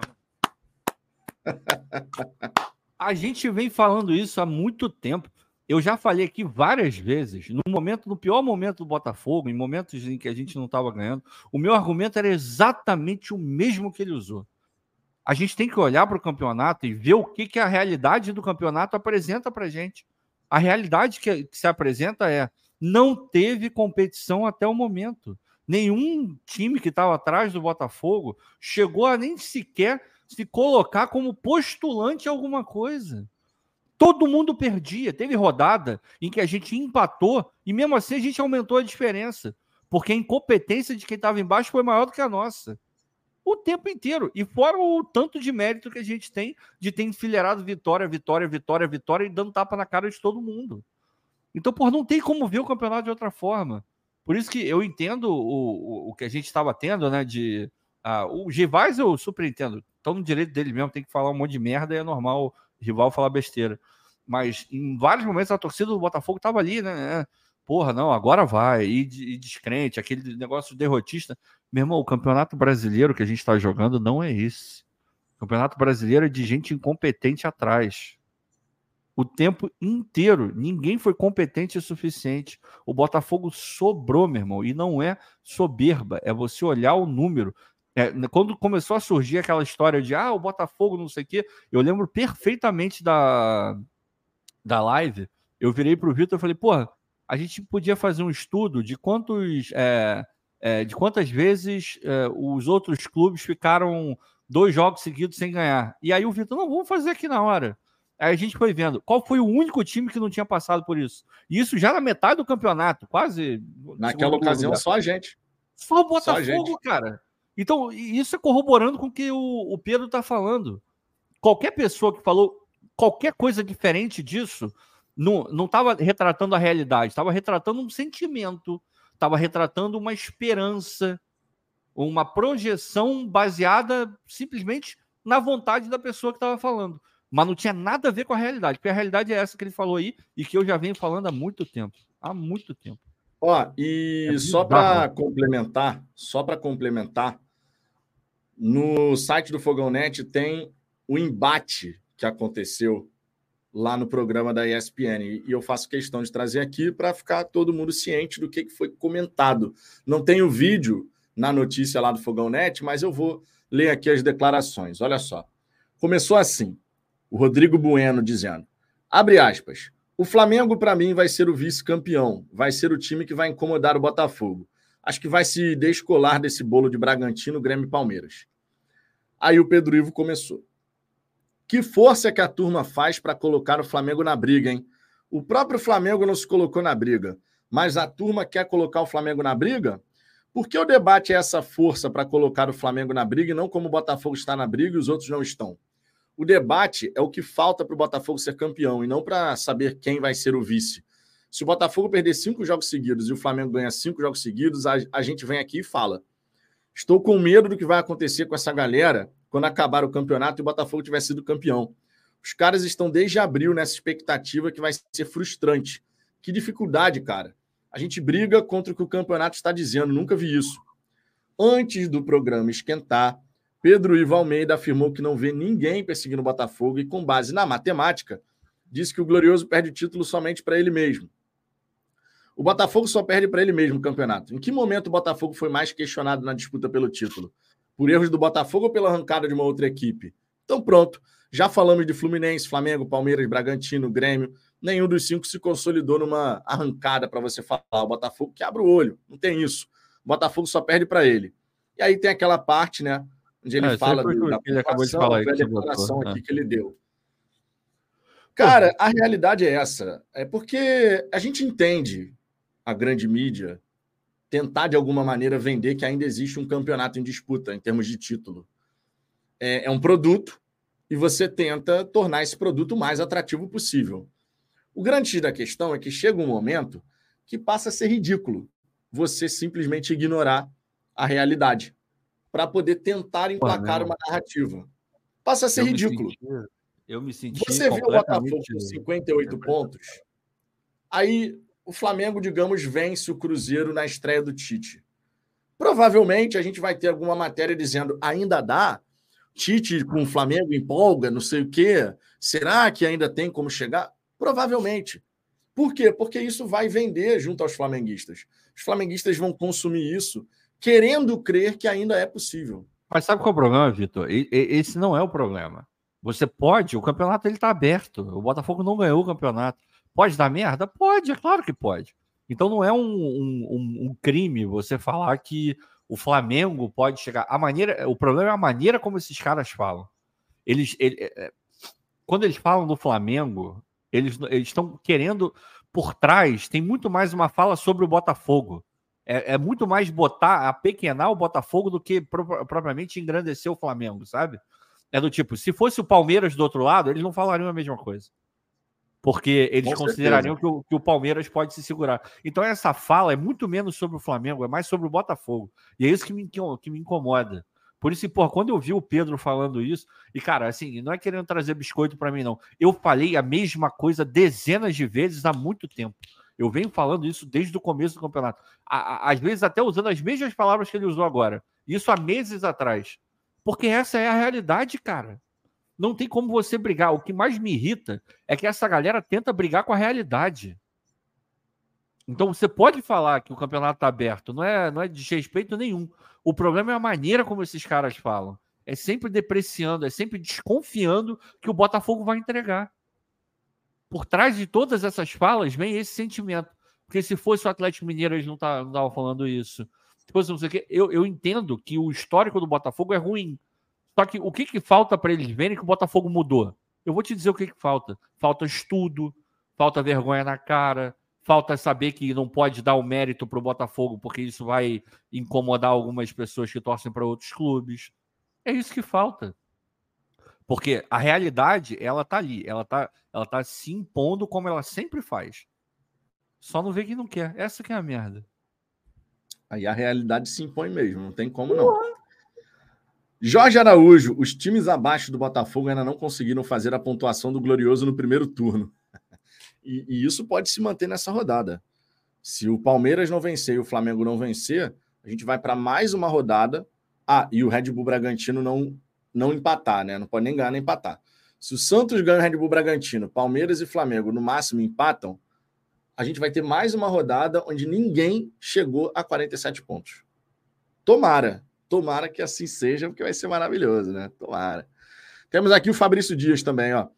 Gente, não sejamos hipócritas. Após o Carioca, todos os canais, inclusive da nossa mídia, nos colocavam brigando por Sula. Hoje, felizmente, a realidade se impõe, seja na bola, seja na sorte.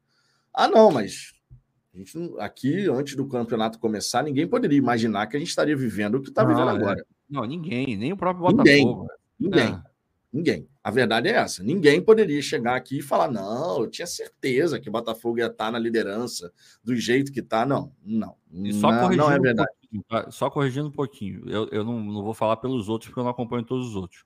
Mas aqui no Fala Fogão, a meta que foi colocada lá atrás não era nem a Sul-Americana, era a Libertadores. Libertadores, né? Que foi era a uma... meta que o próprio Botafogo estabeleceu para si próprio.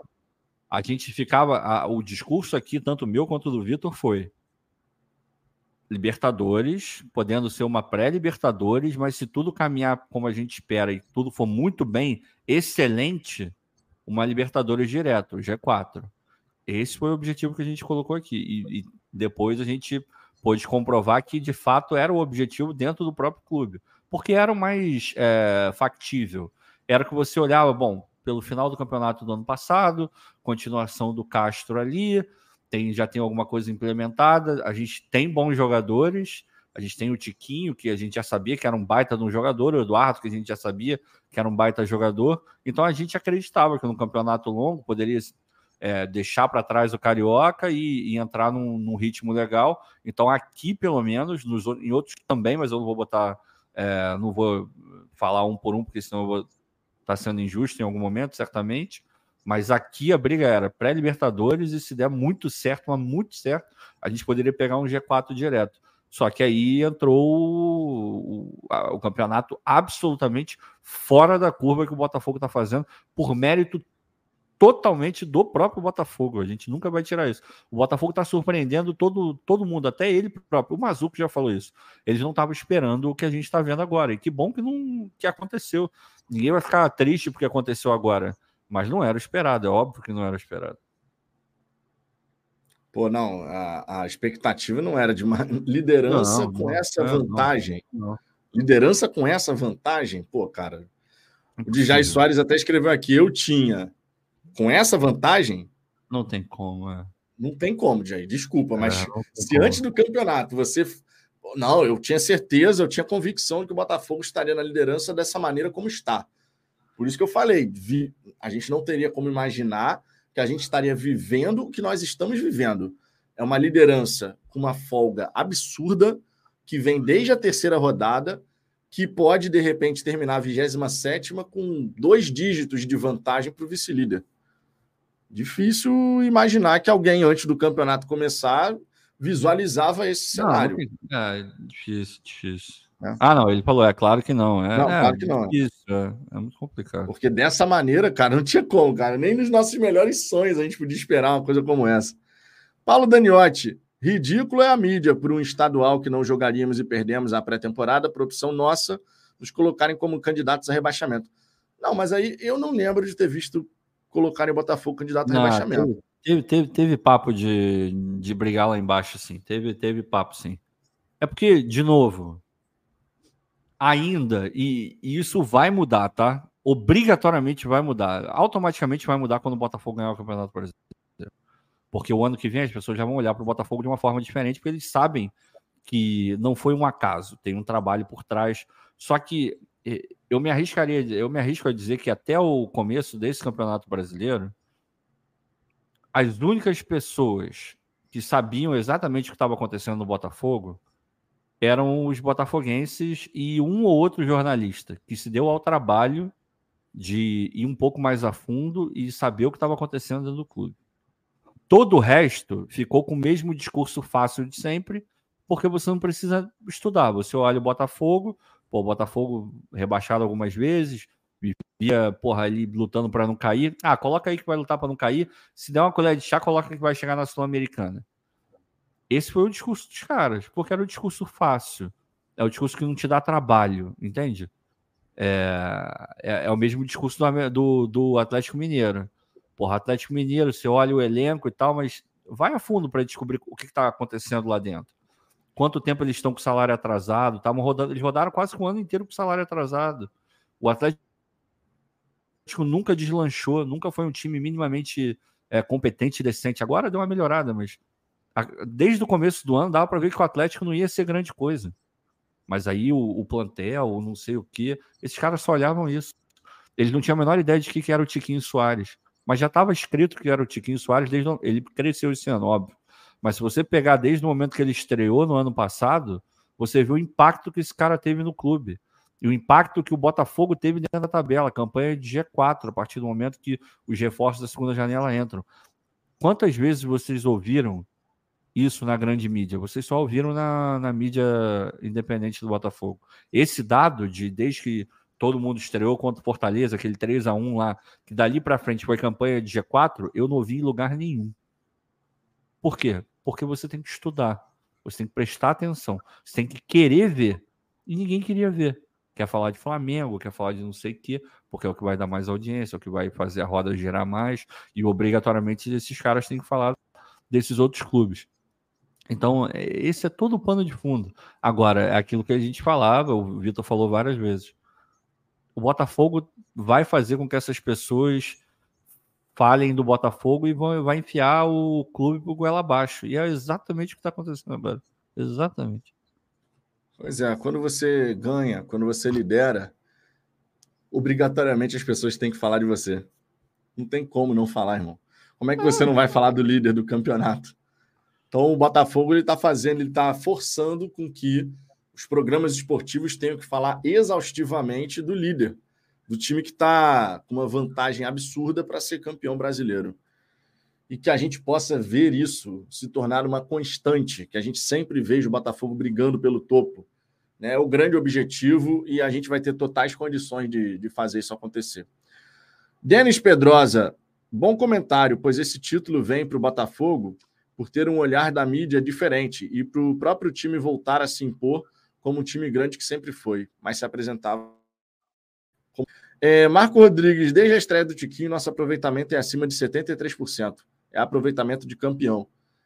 Cara, o Botafogo com o Tiquinho, a partir da estreia do, do, do, nosso atacante contra o Fortaleza no ano passado, o aproveitamento mais baixo, na verdade, que a gente teve foi de 61%. É, que já era uma campanha de G4. Pois Aí é. agora a gente junta com essa campanha de agora, né? Aproveitamento absurdo que o Botafogo tem. E é impressionante, cara. Não tem outra forma de falar. É impressionante o que o Botafogo consegue fazer. Um time que muitas pessoas falavam de pô, o time do Botafogo é maior cara crachá. Inteligência de mercado, né, minha gente? Inteligência de mercado. E ó, quantas e quantas vezes na, na época do Botafogo Pindaíba, eu e Ricardo, a gente falava sobre isso, mano. A importância de você olhar para onde outros clubes não estão olhando, porque se você for tentar brigar no dinheiro, você vai perder, você não vai conseguir trazer os caras que realmente podem te ajudar e tal. Agora o Botafogo une inteligência de mercado com capacidade financeira para contratar ah. jogadores destacados, né, diferenciados. Pô, a gente, tem que chegar, a gente tem que chegar nesse lugar. E eu juro por Deus, ao longo do jogo hoje, e principalmente naquele é, eu, eu, eu não comentei isso, não tuitei isso, porque não é o momento nem nada, mas já que a gente está falando sobre isso, acho que cabe. A gente está vivendo um processo lento e muito trabalhoso de reinventar o Botafogo, né? De reerguer o Botafogo, a gente está fazendo isso sob bases muito, muito sólidas e, acima de tudo, pensado. Teve uma frase que eu botei no meu último texto lá no Fogonete que, porra, é, eu, eu me orgulhei de ter escrito depois, sabe? é, eu botei que uma parte significativa da torcida do Botafogo está começando a entender que um jogo de futebol, antes de ser jogado, ele precisa ser pensado. Você precisa pensar no que você vai fazer. As coisas não acontecem por acaso. A, você montar um time é, é, é um movimento calculado. Não quer dizer que você vai acertar 100%, isso não existe. Mas você tem que minimizar ao máximo o erro e você tem que tentar encaixar. É quase um, uma brincadeira de Tetris. Você vai olhando, vai encaixando o que, que vai. E é o que o Botafogo está fazendo. É esse o movimento que o Botafogo está fazendo. Então, ano após ano, a gente vai melhorando o nosso elenco. Vai chegar um momento em que é, a gente vai contratar um cara que é maior, é uma estrela, vai. E isso vai fazer uma puta diferença. Com todo o respeito do mundo ao Vitor Sá. O Vitor Sá joga, porra, tem sido essencial de um tempo para cá. É uma figura que, porra, é importantíssima dentro do elenco. Mas o processo natural do Botafogo vai fazer com que daqui a dois, três anos o Tiquinho dê aquela bola e não seja o Vitor Sá que, que vai estar tá entrando ali. Vai ser um jogador que vai pegar aquela bola e vai botar na gaveta. Assim, sem nem pensar. Esse é o processo natural. Por hora, a gente já deu um baita de um salto, porque o Vitor Sá é muito bom jogador. Só que a gente sabe que para esse nível de exigência, de lutar pelo Campeonato Brasileiro todo santo ano, você precisa ter um jogador de um nível acima. Um cara que vai te entregar gols como esse que ele não fez hoje, com uma frequência muito maior. O Vitor Sá ele faz excelentes jogos, mas ele já chegou na cara do gol e perdeu alguns, alguns gols que foram importantes para gente. Então vai chegar um momento em que vai ter um cara ali onde o Vitor Sá vai ser uma opção excelente no banco, mas o titular vai chegar e vai guardar aquela bola com toda a tranquilidade do mundo. A gente está nesse momento? Ainda não chegou, mas a gente está caminhando para chegar nesse momento. Mas o mais importante de tudo é que, mesmo não tendo chegado nesse ponto, o trabalho é tão bem feito que a gente vai ser campeão brasileiro. E, cara, na hora do almoço, eu não lembro quem escreveu essa mensagem, mas na hora do almoço, alguém escreveu aqui: daqui a 25 dias a gente pode ser já campeão brasileiro. Cara, 25, 24 dias, cara para a gente poder chegar e gritar que é campeão brasileiro, irmão. Porra. Irmão, 28 anos esperando esse momento, cara. 28 anos esperando esse momento. E faltam, de repente, três semanas. Cara, quando você para para. Quando você não pensa em jogos, mas em dias. Irmão, é menos de um mês, cara, para a gente poder estar tá celebrando a conquista de um campeonato que a gente espera desde 95. Caraca, que o isso. Vinícius o Vinícius Júnior, o Vinícius Camargo é um brincalhão. Tem mais, tem, teve mais outra aqui também. Deixa eu ver. É, aí, o Paulo Dani White está aqui sempre também. Achei que ele gostava de mim. Amanhã eu vou ligar o secador a todas. Zambuja vai desembarcar no Rio de Janeiro com o título já conquistado. O Vinícius, campanha Zambuja no Rio já campeão. Vocês estão malucos, cara? Eu vou estar tá na Inglaterra, eu vou estar tá com o fuso horário todo ferrado. Vocês querem me ver, porra, gritando e sendo preso pela polícia londrina de madrugada de cueca? No... Porra, vocês não querem ver isso. Vocês não vão querer ver isso, pelo amor de Deus. Deixa eu chegar no Rio de Janeiro. Deixa a gente ganhar contra o Santos. Só isso que eu peço. Pode ser contra o Grêmio, mesmo, foda-se, pode ser em São Januário. Mas deixa eu chegar no Rio de Janeiro. Eu quero, eu quero poder viver. Eu mereço viver isso. Eu mereço. Eu não tô falando que a gente não vai. Todos nós seremos campeões. Eu falei lá contra o Grêmio. Tá lá, tá gravado no vídeo. Todos nós seremos, mas eu quero, eu quero estar no estádio. Por favor, torçam por mim. E torcendo por mim, vocês estão torcendo pelo Botafogo também. Não façam isso comigo, pelo amor de Deus. Eu mereço. Eu mereço. Não, e o Vinícius Camargo escreveu aqui, ó. Eu vi Botafoguense aqui falando que o Léo Pelé era melhor que o Adrielson, que o Pedro ah, era melhor que o Tiquinho. É, tem isso, né? Pois é. Cara, eu Teve. acho que eu acredito que esse campeonato brasileiro, da maneira como ele se desenrolou, ele traz algumas lições importantes para a gente, né? Para a gente poder, na hora de analisar futebol, buscar sempre trazer mais o debate para o lado da racionalidade, não ficar simplesmente no lado da emoção, a flor da pele e tal. Ninguém gosta quando o Botafogo não consegue um resultado. Isso é óbvio. Todo torcedor, seja do Botafogo, seja de qualquer outra equipe, quer ver seu time do coração ganhando todo mundo, ganhando para o ímpar, ganhando tudo. Essa é a verdade. Mas nem sempre as coisas saem como a gente quer, como a gente deseja. Lá antes de começar o Campeonato Brasileiro, nós passamos por um momento muito complicado. Foi, muito, foi. muita coisa. A gente, antes de começar o Brasileirão, a gente olhava o time jogar e falava: meu irmão, essa bolinha no brasileiro vai dar problema.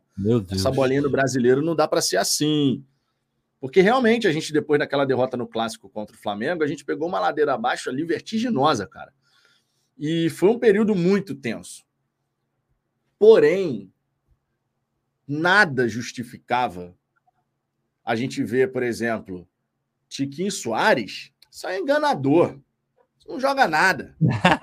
Pedro Raul é melhor do que o Tiquinho. Para, mano. O Léo Pelé é melhor do que o Adrielson. Teve isso. Não, o, técnico do Vasco falando que o Léo Pelé era o melhor zagueiro canhoto do Brasil. É. Porra, tá entendeu? de sacanagem. Aí teve gente que embarcou ainda. Depois daquele jogo merda que a gente perde com dois a menos, um jogo que, por Botafogo.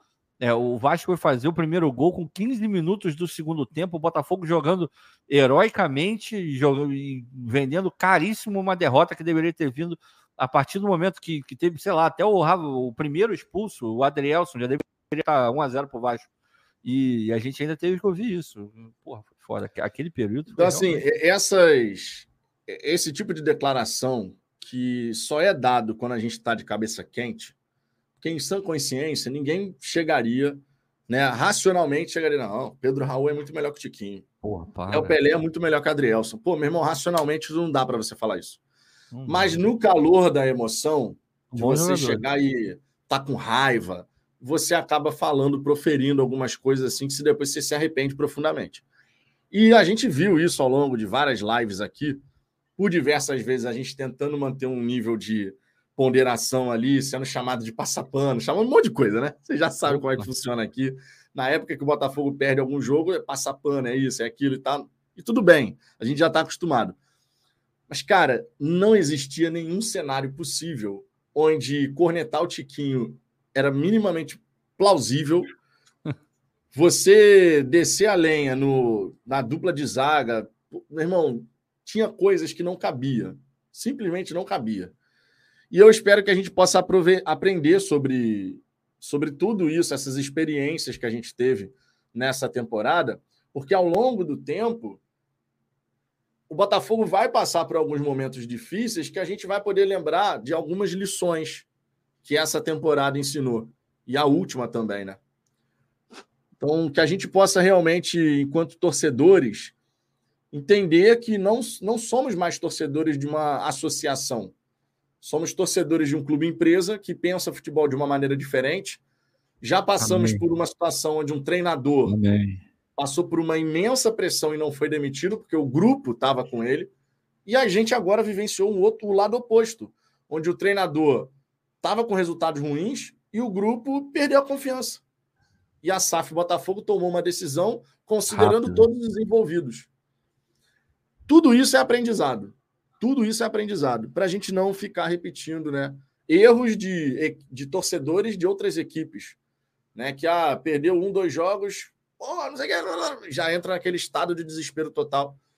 A gente vai aprendendo com o tempo e essa confirmação desse dito título isso, vai ajudar certamente nisso. Dito isso, Botafogo 1, Portuguesa 2 ano que vem. vai ser um inferno. Vai ser um inferno, vai ser um inferno. Não tenho a menor dúvida. Vai ser um inferno. Eu, eu, eu ainda tenho essa visão romântica de que a gente vai ah, evoluir. Tu, é, tu é muito românticozinho, Vitor. Tu é muito românticozinho. Sou, eu é tô é românticozinho mesmo. Eu, eu, eu, eu era inocente assim no começo também. Mas depois de apanhar tanto com o negócio do Castro, eu olhei e, e logo depois do que aconteceu e, e, vendo a reação das pessoas, e eu, eu desencantei desse mundo aí. Eu, eu realmente agora eu, eu, sou outra pessoa. Isso mudou a minha vida eternamente. Eu antes acreditava no poder de, de, sei lá, de regeneração do ser humano, do torcedor, principalmente. Hoje eu não acredito, não, cara. Pode, pode botar aí. Botafogo 1, Portuguesa 2, com gol de um, de um rapaz de 1,60m, provavelmente. Porra, esse time não presta. Ganhou o campeonato ano passado por um milagre. Vai ter essas merda, foi uma vai cagada. Ter, ter. Eu sabia, Texton Fanfarrão, filho da puta. Lúcio Flávio nunca vai treinou ter. nada. Pode anotar aí. Alex Barbosa, eu sempre fui a favor do Júnior Santos, mesmo quando ele era massacrado por todos vocês. E agora, cara pálida? Alex. Também. Todos vocês não, hein? Me tira fora dessa, hein? Não, Alex. O Júnior Santos mereceu críticas porque vinha muito mal. É, Simples assim. Mal. É, e agora que merece os elogios, os elogios são feitos. A vida de um atleta de futebol é assim, cara. Se você está entregando boa performance, está jogando bem, está contribuindo com a equipe, os elogios, pô, todo mundo vai ficar ali, pô, tá jogando muito e tal, não sei o quê, papapá. Agora, quando você não consegue apresentar esse nível esperado, as críticas também vão acontecer. E o Júnior estava merecendo críticas. Antes mesmo desse período com Laje, tá? Repito, com o, com o Caçapa e com o Lúcio Flávio, ele já veio sendo substituído recorrentemente. Ele começava como titular e aconteceu de aos 45, terminou o primeiro tempo, volta o segundo tempo com outro jogador. Por quê? Porque ele não estava conseguindo. O Júnior foi contratado para ser o titular da ponta direita. O Júnior que entrega esse nível de atuação, como foi contra o Fluminense, como foi agora contra o América, ele é o titular da ponta direita do Botafogo nessa temporada. Como é que vai ser no ano que vem? Eu não sei. Mas nessa temporada ele é o titular. O problema é que ele caiu muito de produção. E aí o Botafogo começou a ter que tentar outras alternativas. Né? Tentar o Segovinha. Em dado momento da temporada, a galera comentava e comentava com razão. Fala assim, pô, o Segovinha tá começando a pedir passagem, porque o moleque entra e vai bem, o moleque entra e vai bem, o moleque entra e vai bem. Aí depois não é verdade. o Segovinha. Aí o Segovinha entrou, foi mal, o Segovinha não presta, o Segovinha não joga porra nenhuma. Aí vem a musiquinha lá do Flamengo, aí teve gente embarcando na musiquinha do Flamengo. Fiquei muito puto com isso. É... Meu irmão, não tem jeito, cara. Por isso que quando você falou, eu falei, cara, esse... eu não consigo, né? Esse, essa, essa coisa, essa essa crença na, na bondade divina eu não tenho mais, porque, meu irmão, é... porra, o Norton tá falando, vocês sim disseram aqui que não dava mais para o Júnior Santos. Cara, seguir não titular não dava mesmo. Não seja maldoso, não seja não, mas maldoso. seguir titular dava? Jogando o que ele estava jogando? Vamos lá, vamos por parte. A gente falou aqui, cara, o Júnior Santos não está jogando nada. E é natural, o cara pode não estar tá jogando nada e ele pode ir para o banco para recuperar a confiança. Se você quiser, se você tiver a curiosidade, não sei se você vai ter, mas pode acessar lá. Se você procurar texto meu lá no Fogonete, você vai ver. É preciso recuperar o Júnior Santos. No Twitter, você vai encontrar também. É, porra, eu queria muito que o Júnior Santos. Essa, eu, eu, lembro da última data FIFA. Essa data FIFA tem que ser importante para a gente recuperar alguns jogadores, principalmente o Júnior Santos, porque ele já foi útil em vários momentos. Tem um texto meu quando o Júnior Santos chega, que eu falo que fazia todo sentido do mundo contratar o Júnior Santos, e outras tantos aí tavam, eram contra. Tinha uma divisão muito, muito grande na torcida. Então, assim, a gente tem que separar as coisas, tá? Vocês têm. Alguns de vocês têm uma mania muito feia de pegar só os recortes que são convenientes no momento. Quando a gente fala, o jogador não está indo bem, aí vocês pegam isso, aí quando ele começa a ir bem de novo, que é absolutamente normal, vocês falam, ah, mas você falava que ele estava indo mal. Mas se ele tivesse indo mal, eu tinha que falar o quê? Que ele estava indo bem? Era isso? Eu tinha que mentir? De novo, eu não, a gente não pode brigar com a realidade. Se o Júnior está indo mal, a gente fala que ele está indo mal. Ó, não dá para o Júnior ser titular agora. Coloca ele no banco. A gente falou a mesma coisa para o Segovinha. O Segovinha não está preparado para ser titular. Coloca ele no banco, vai dando um pouco mais de tempo para o garoto, preserva o garoto. O Júnior a mesma coisa. Preserva o Júnior, porque ele entrava e a galera já começava a pegar no pé, porque ele não estava jogando rigorosamente nada. Então seria legal para ele um tempo no banco, para ele dar uma, uma descansada e tal, botar a cabeça no lugar, acabou que o fato novo foi o quê? Foi a troca de treinador. O cara ganhou mais confiança e voltou a jogar no nível que ele jogava antes e era o quê? Elogiado. Então não entra nessa narrativa, porque essa narrativa ela é absolutamente injusta. Porque senão a gente não pode nem elogiar e nem, e nem criticar. Porque se eu elogio e daqui a duas semanas o cara faz uma merda absurda e começa a não jogar nada, você vai vir e falar, ah, mas você elogiava o Júnior Santos. E o contrário é verdadeiro. Isso é absolutamente injusto o raio-x ele é um raio-x de momento. A única coisa que a gente não pode, a gente não faz isso aqui, eu tenho um orgulho do cacete. A gente não queima jogador, a gente não chega aqui, a gente não é desrespeitoso com jogador nenhum. A gente fala, esse cara é uma merda, esse cara não joga nada, isso você nunca ouviu aqui. No momento que ele estava mal, a gente falou, pô, não dá para ele ser titular, para o Júnior Santos agora não dá. Não tem como. Isso não é ser desrespeitoso, isso é só olhar para a realidade. Tão simples quanto isso.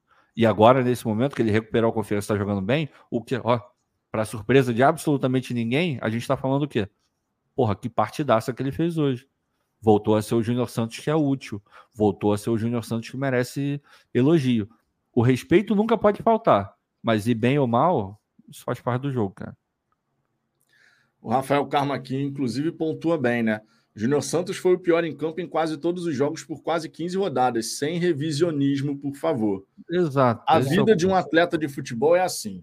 Tá vivendo um bom momento, você vai ser elogiado. Tá vivendo um momento ruim, você vai ser criticado. Outra pessoa vai entrar no seu lugar e a gente vai ver se a pessoa vai conseguir dar conta do recado, ou se você Não, vai receber novas respeito. oportunidades. É, respeito, tem é uma coisa em todo básica. Respeito é uma coisa É, básica. beleza. É, Rafael Vitor, Bastos vai ser o primeiro africano a ser campeão brasileiro, simplesmente o pioneiro Botafogo de futebol e regatas. Maravilhoso. É, Norton Alves, o mesmo argumento pode ser usado com relação ao Luiz Castro. Só não foi demitido porque o Textor não quis. Cara, mas hoje em dia no clube empresa é assim que funciona, né? Você tem um treinador, você tem um profissional. Esse treinador permanece ou sai do Botafogo se o Textor quiser. Não, E não é, e contas, não a é, palavra final é dele. E não é porque. é e essa decisão dele querer ou não, não- nunca vai ser, putz, acordei hoje, ah, quer saber, eu não gosto do treinador. Vou mandar embora. Já tá mais do que comprovado que as decisões do Botafogo não são feitas dessa maneira. Exatamente. Que bom, né? É, que ótimo. Que E de novo, aí, de novo, aí aquele biscoitinho maneiro. Para quem já acompanha há muito tempo aqui, em todos os momentos em que teve ali para perigar para mandar ou não embora um treinador, eu vim aqui e disse aqui, ó, o modelo de analisar é esse, esse, você tem que partir desse princípio, você tem que olhar isso, isso, isso. É assim que os caras vão analisar, vai ter uma reunião, vai ter não sei o quê. Tudo foi dito aqui. E no dia seguinte, dois, três dias depois, saiu na imprensa exatamente a mesma coisa que eu tinha falado aqui. E isso é porque, de novo, é bola de cristal? Não é bola de cristal. É de- é- eu estou sendo absolutamente chato com isso, mas é porque a realidade das coisas é essa. O Botafogo hoje é uma empresa e não precisa ser nenhum gênio, basta você ter um, um conhecimento até básico, se você trabalhar numa empresa, mundo corporativo, você vai entender como as decisões são tomadas. É exatamente a mesma coisa que o Textor faz. Ele não está inventando nada, ele não está fazendo nada diferente que uma empresa decente faz. Por isso que é tão fácil você olhar, e é, e é uma briga que a gente tem aqui, de tanto que o Vitor já falou hoje, eu já falei inúmeras vezes que torcer para um clube empresa não é a mesma coisa que torcer para um clube associativo, porque a cabeça de quem decide pensa em outra rotação, em outro lugar. Eu vi uma notícia hoje que o Corinthians, olha isso, cara. Depois de contratar o Rojas, sem ter dinheiro para fazer, o Corinthians pensou em entrar na disputa pelo Bruno Henrique. Só do Corinthians ter pensado em entrar na disputa pelo Bruno Henrique, eles já estão errados. Eles não podiam nem pensar. É, é o tipo de pensamento que alguém minimamente racional ele não se permite ter. É, O Botafogo hoje, ele, ele nunca vai pensar em contratar, no momento atual, ele não vai pensar em contratar o Bruno Henrique, porque ele sabe que ele não tem capacidade de pagar o que o Bruno Henrique vale. Então eu não vou nem pensar no Bruno Henrique. E o Corinthians teve a pachorra de pensar no Bruno Henrique. Irmão, essa mentalidade você não vai ver no Botafogo. Não é difícil, cara. Não é difícil identificar por onde o Botafogo está indo. A gente só tem que precisar, a gente só tem que querer ver. E não precisa nem ter as ferramentas. Acompanha aqui a gente. Com, porra, e de novo, não é, a gente não vai acertar 100%. Mas, cara, se você for pegar aí botar aí numa, numa proporção, a gente tem acertado muita coisa. Justamente porque é como uma empresa funciona, gente. É o normal. Não, e que fique registrado, né? Nas duas ocasiões que a gente teve pressão pelos resultados em cima de um treinador nessa, nesse período inicial da SAF, nas duas ocasiões chegou o ponto, aquilo que você comentou aqui, dos jogadores serem consultados, de você ter uma conversa com os jogadores para saber, e aí, o que está acontecendo? Porque no fim das contas, os jogadores são os executores. Você pode ter o plano mais perfeito na sua cabeça, você como treinador. Você pensou que o time vai entrar assim, vai explorar tal ponto fraco do adversário, vai neutralizar tal ponto forte de tal maneira. Pô, no papel, porra, perfeito o plano de jogo, perfeito. Vitória certa. Só vai dar certo se os executores acreditarem naquilo que eles estão fazendo. Além de entender como fazer, acreditarem. Pois é. Com o Laje, os jogadores começaram tendo alguns resultados lá no começo do Campeonato Brasileiro com Laje, no começo do Campeonato Brasileiro, que eu digo período Laje, tá? A gente conseguiu vitória, empate, vitória, empate. Não estava vencendo fora de casa, mas o time veio pontuando, somando pontos, pontos, pontos, pontos.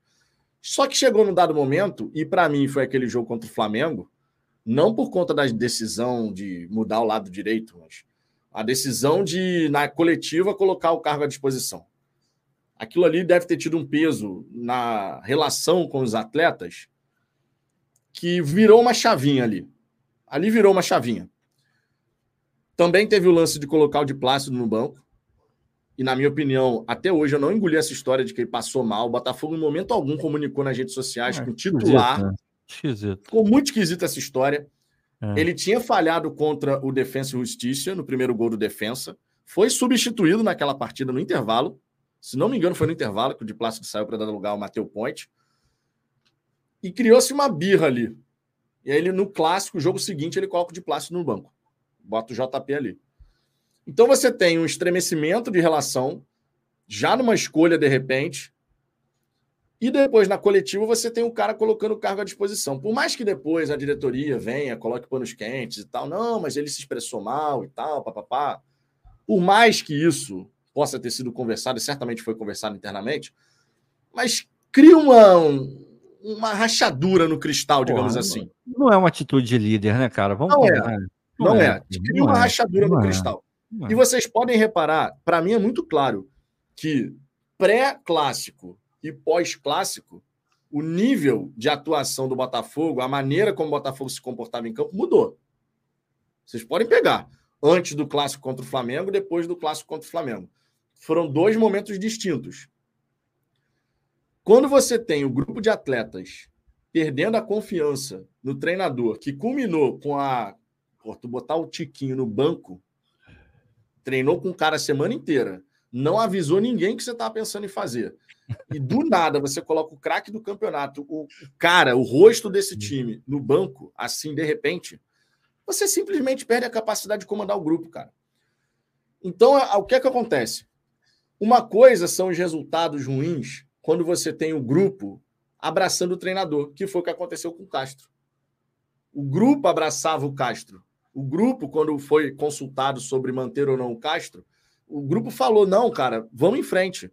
Vamos em frente porque o trabalho está sendo bem realizado, a gente vai conseguir dar a volta por cima. Ele foi mantido por isso. Também. Porque se o grupo, naquela ocasião, chegasse assim, ó, foi consultado e o grupo fala, cara, não dá mais, não tem a menor condição.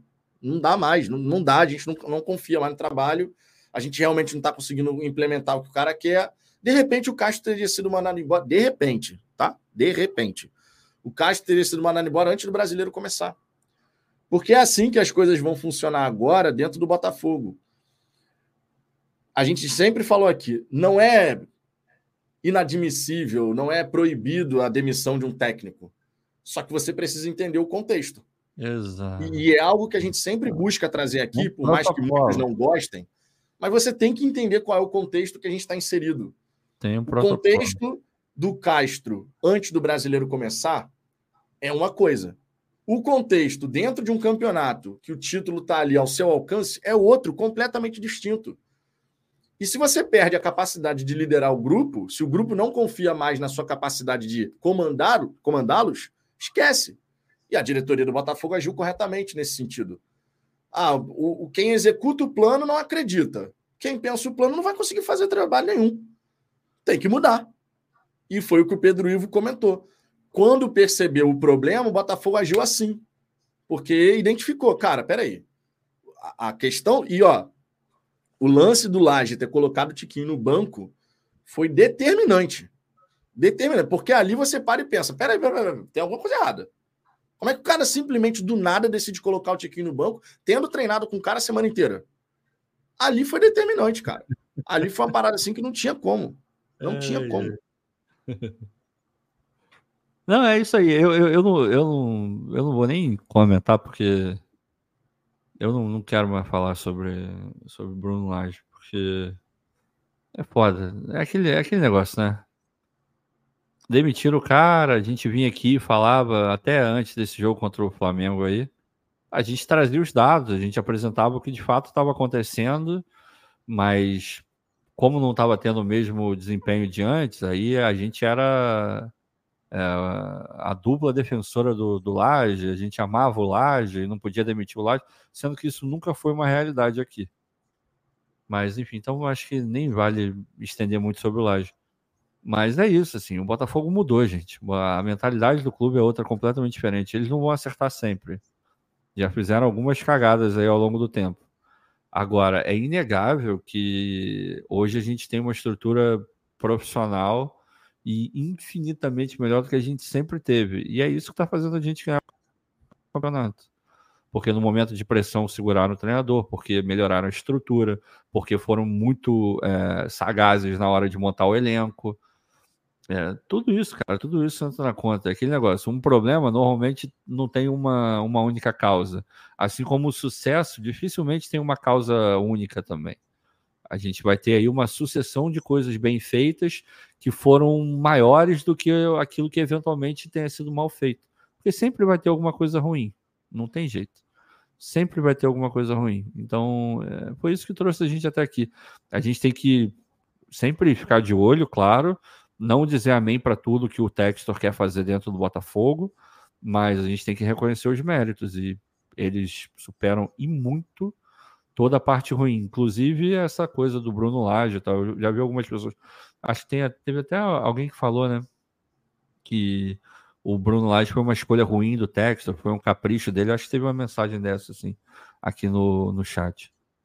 É, cara, naquele momento, a maior parte da torcida foi a favor, assim. Não era uma bizarrice fazer o que ele fez. Depois se comprovou um, um erro, mas aí também é mole, né, cara? A gente olhar e falar, se desde o princípio a gente tivesse apostado, ah, não, isso é um erro retumbante, aí era uma, tinha uma carga completamente diferente, mas o apoio para a vinda do Laje foi muito grande, cara. Foi quase, não vou dizer que foi uma unanimidade, mas várias pessoas ficaram felizes. A maioria acabou ficando feliz, eu acho, né? Enfim, mas foda-se. Agora a gente tem que centrar em ganhar o campeonato e o nosso técnico é o, o Lúcio Flávio até o fim do campeonato, junto com o Carly. E meu coração se enche de alegria cada vez que o Carly para ali do lado do Lúcio Flávio para discutir alguma coisa. E vamos também comentar sobre colocar nessa história aí o Bruno Barbosa, auxiliar. Ah, é, o outro auxiliar mais novo, é, tem né? ele também foi contratado recentemente. Sim, e, e, ó, vai ser o maior plot twist Porra. já registrado na história do futebol. A história do Lúcio Flávio depois é para virar um filme. Porque Não, o é ilusionismo, é redenção, redenção o ilusionismo Porra, é algo tá espetacular, cara, porque o cara foi jogador, muito torcedor não gostou, não gosta do Lúcio Flávio desde essa época. Aí o é. cara, como treinador, não apresenta nada. Verdade, Na primeira vez que o Castro sai, aí ah, o Lúcio, o Lúcio que deve assumir. A galera ficou porra, desanimada. Aí vem o Castro, o Caçapa, a galera anima de novo. O Caçapa ah. enche a bola do Lúcio Flávio. Chega o Laje, o time não consegue engrenar. Sai o Laje, volta o Lúcio para de repente, e a gente espera que aconteça dessa maneira, confirmar o título do Campeonato Brasileiro, irmão é uma, um plot twist bizarro. Não, é bizarro, bizarro. E seja assim, cara, que a gente seja ah, é? feliz, é? que a gente comemore o título nesse próximo mês e que a gente siga brigando por conquistas, né? Sendo campeão brasileiro, vale lembrar, temos a Supercopa do Brasil contra o São Paulo na próxima temporada. Pode ser mais uma taça sendo levantada. E a gente, eu queria só ler mais uma mensagem aqui, que eu achei super legal. É, do... chat aí, pô. Então, além do Diego Pandeló, ah, tá. teve o Felipe Couto dizendo aqui, ó, Vitão, seu canal é maneiro, você lê as mensagens, sempre estou na área, seu amigo aí é maneiro também, canal da humildade. Tamo junto, Felipe, agradeço o elogio. E o Diego Pandeló, Azan, sei que você é otimista, título vem em Bragança? Eu falei isso aqui, né? Que eu tava com a impressão muito forte que o título vinha em Bragança Paulista. O que nada contra Bragança Paulista, nunca tive, nunca estive lá, então não posso falar nada nem de bem nem de, de mal contra, contra a cidade, mas porra, se pudesse não ser lá, melhor, né? É, o roteiro ficaria mais bonito se fosse no Newton Santos, até mesmo no em São Januário, mas eu não sei porquê, cara. Eu tô com essa impressão de que vai acabar sendo lá em Bragança Paulista, mas eu tô torcendo muito para eu estar errado, porque Obviamente não tira a graça, porque a graça é ser campeão, não importa onde, mas ficaria muito mais legal se fosse no Rio de Janeiro, né? Seria mais maneiro. Ah, com certeza. Não, e o Glauco Almeida, Vitão só não lê as minhas mensagens. Acabei de ler, tá vendo? Não, o, o Glauco ele mandou várias hoje. É, ele perguntou, foi maravilhoso que alguém, alguém perguntou, ele perguntou: é, é tranquilo ir para o Rio de carro? Aí alguém virou: meu irmão, aqui não é tranquilo nem se vier de tanque, porra, que dirá de carro. É, tá complicado mesmo. Tá foda, tá cara. Tá complicado tá mesmo. Tá, infelizmente, tá, tá complicado tá mesmo. Aqui eu moro em Niterói, né? Cidade vizinha. E aqui em Niterói, cara, a gente tem uma uma atmosfera bem diferente do que é no Rio. Assim, um clima de segurança muito maior do que tem no Rio. Nem dá para comparar uma coisa com a outra. Mas o Rio de Janeiro tá tá tenso o negócio, meu irmão. Ah, tá, tá tenso. Na Barra da Você é Tijuca, é então, virou terra, é. terra de Malboro, mano. Tá bizarro. Ah, tá complicado, tá complicado. Tá Infelizmente, né? Ah. Violência para todo lado. Enfim, estamos chegando ao fim de mais uma resenha pós-jogo, mais uma vitória do Botafogo, a segunda consecutiva. São três jogos agora sem derrota: Goiás, Fluminense e América Mineiro. E a gente espera que a gente possa seguir nessa batida de vitórias sábado contra o Atlético Paranaense, na próxima semana contra o Fortaleza e depois contra o Cuiabá. Qual é a Ai, eu não devia estar tá rindo disso. Desculpa, Glauco. Desculpa, deve ter sido muito ruim no momento. Mas, cara, a mensagem dele é maravilhosa. Pô, sou de volta redonda. E a única vez que eu fui, o taxista, a única vez que eu fui ao Rio, o taxista mandou eu correr. Caralho, cara. Porra, aí é foda. Traumático. Eu, eu vou contar uma historinha rápida. Eu fui para Cidade do México. Aí saí do aeroporto, falei, pô, vou dar uma passeada ali na, na praça principal, né? Que tem a, a, catedral lá bonitona, tem, o, tem a bandeira enorme lá e tal. E tava tendo um festival ali, um festival típico ali do, do México. Eu falei, ah, vou lá ver, né? Já tô aqui na cidade mesmo. Aí, beleza, peguei um, um Uber. Aí um trânsito, meu irmão. Acho que eu nunca vi um trânsito tão ruim na minha vida. A cidade do México é insuportavelmente ruim. É pior do que qualquer outro lugar que eu já tenha ido. E eu já, já andei bastante. Aí, quando tava chegando mais ou menos perto, o Uber falou: Cara, eu acho melhor você ir andando, porque você vai chegar mais rápido lá. Aí eu falei: Pô, tem certeza? Ele falou: Não, tenho. Só uma coisa. Aí ele saca o outro telefone dele. Aí ele abre o Google Maps. Aí ele começou: Ó, não vem por aqui, não entra aqui, não vai por lá, não vai por lá. Eu comecei a rir. Aí eu falei: Porra, só vai ter uma rua onde eu posso entrar. Aí ele falou: é exatamente isso. E quando você for sair, você sai por ela também. Caraca! Era esse nível. Porque ele falou, aqui vão roubar, podem roubar tua carteira, aqui pode acontecer alguma outra coisa. Ele foi dando ali o mapa do crime da cidade do México, sabe? Do centro. Eu falei, meu Deus do céu. É outro lugar que realmente tem que tomar um cuidadozinho. Infelizmente, a gente tem que ficar de olho, né? É foda. É, tem jeito. É foda. Estamos indo nessa, minha gente. Amanhã temos resenha aqui na hora do almoço. Deixa o seu like, por gentileza, nessa resenha daqui. Se inscreva no canal. E amanhã, ali por volta de 1h05, chega mais aqui no Fala Fogão para a gente poder repercutir né, outras questões referentes a essa vitória do Glorioso. Fechou? Um grande abraço para todo mundo. Um beijo no coração de cada um de vocês. E ó, fomos!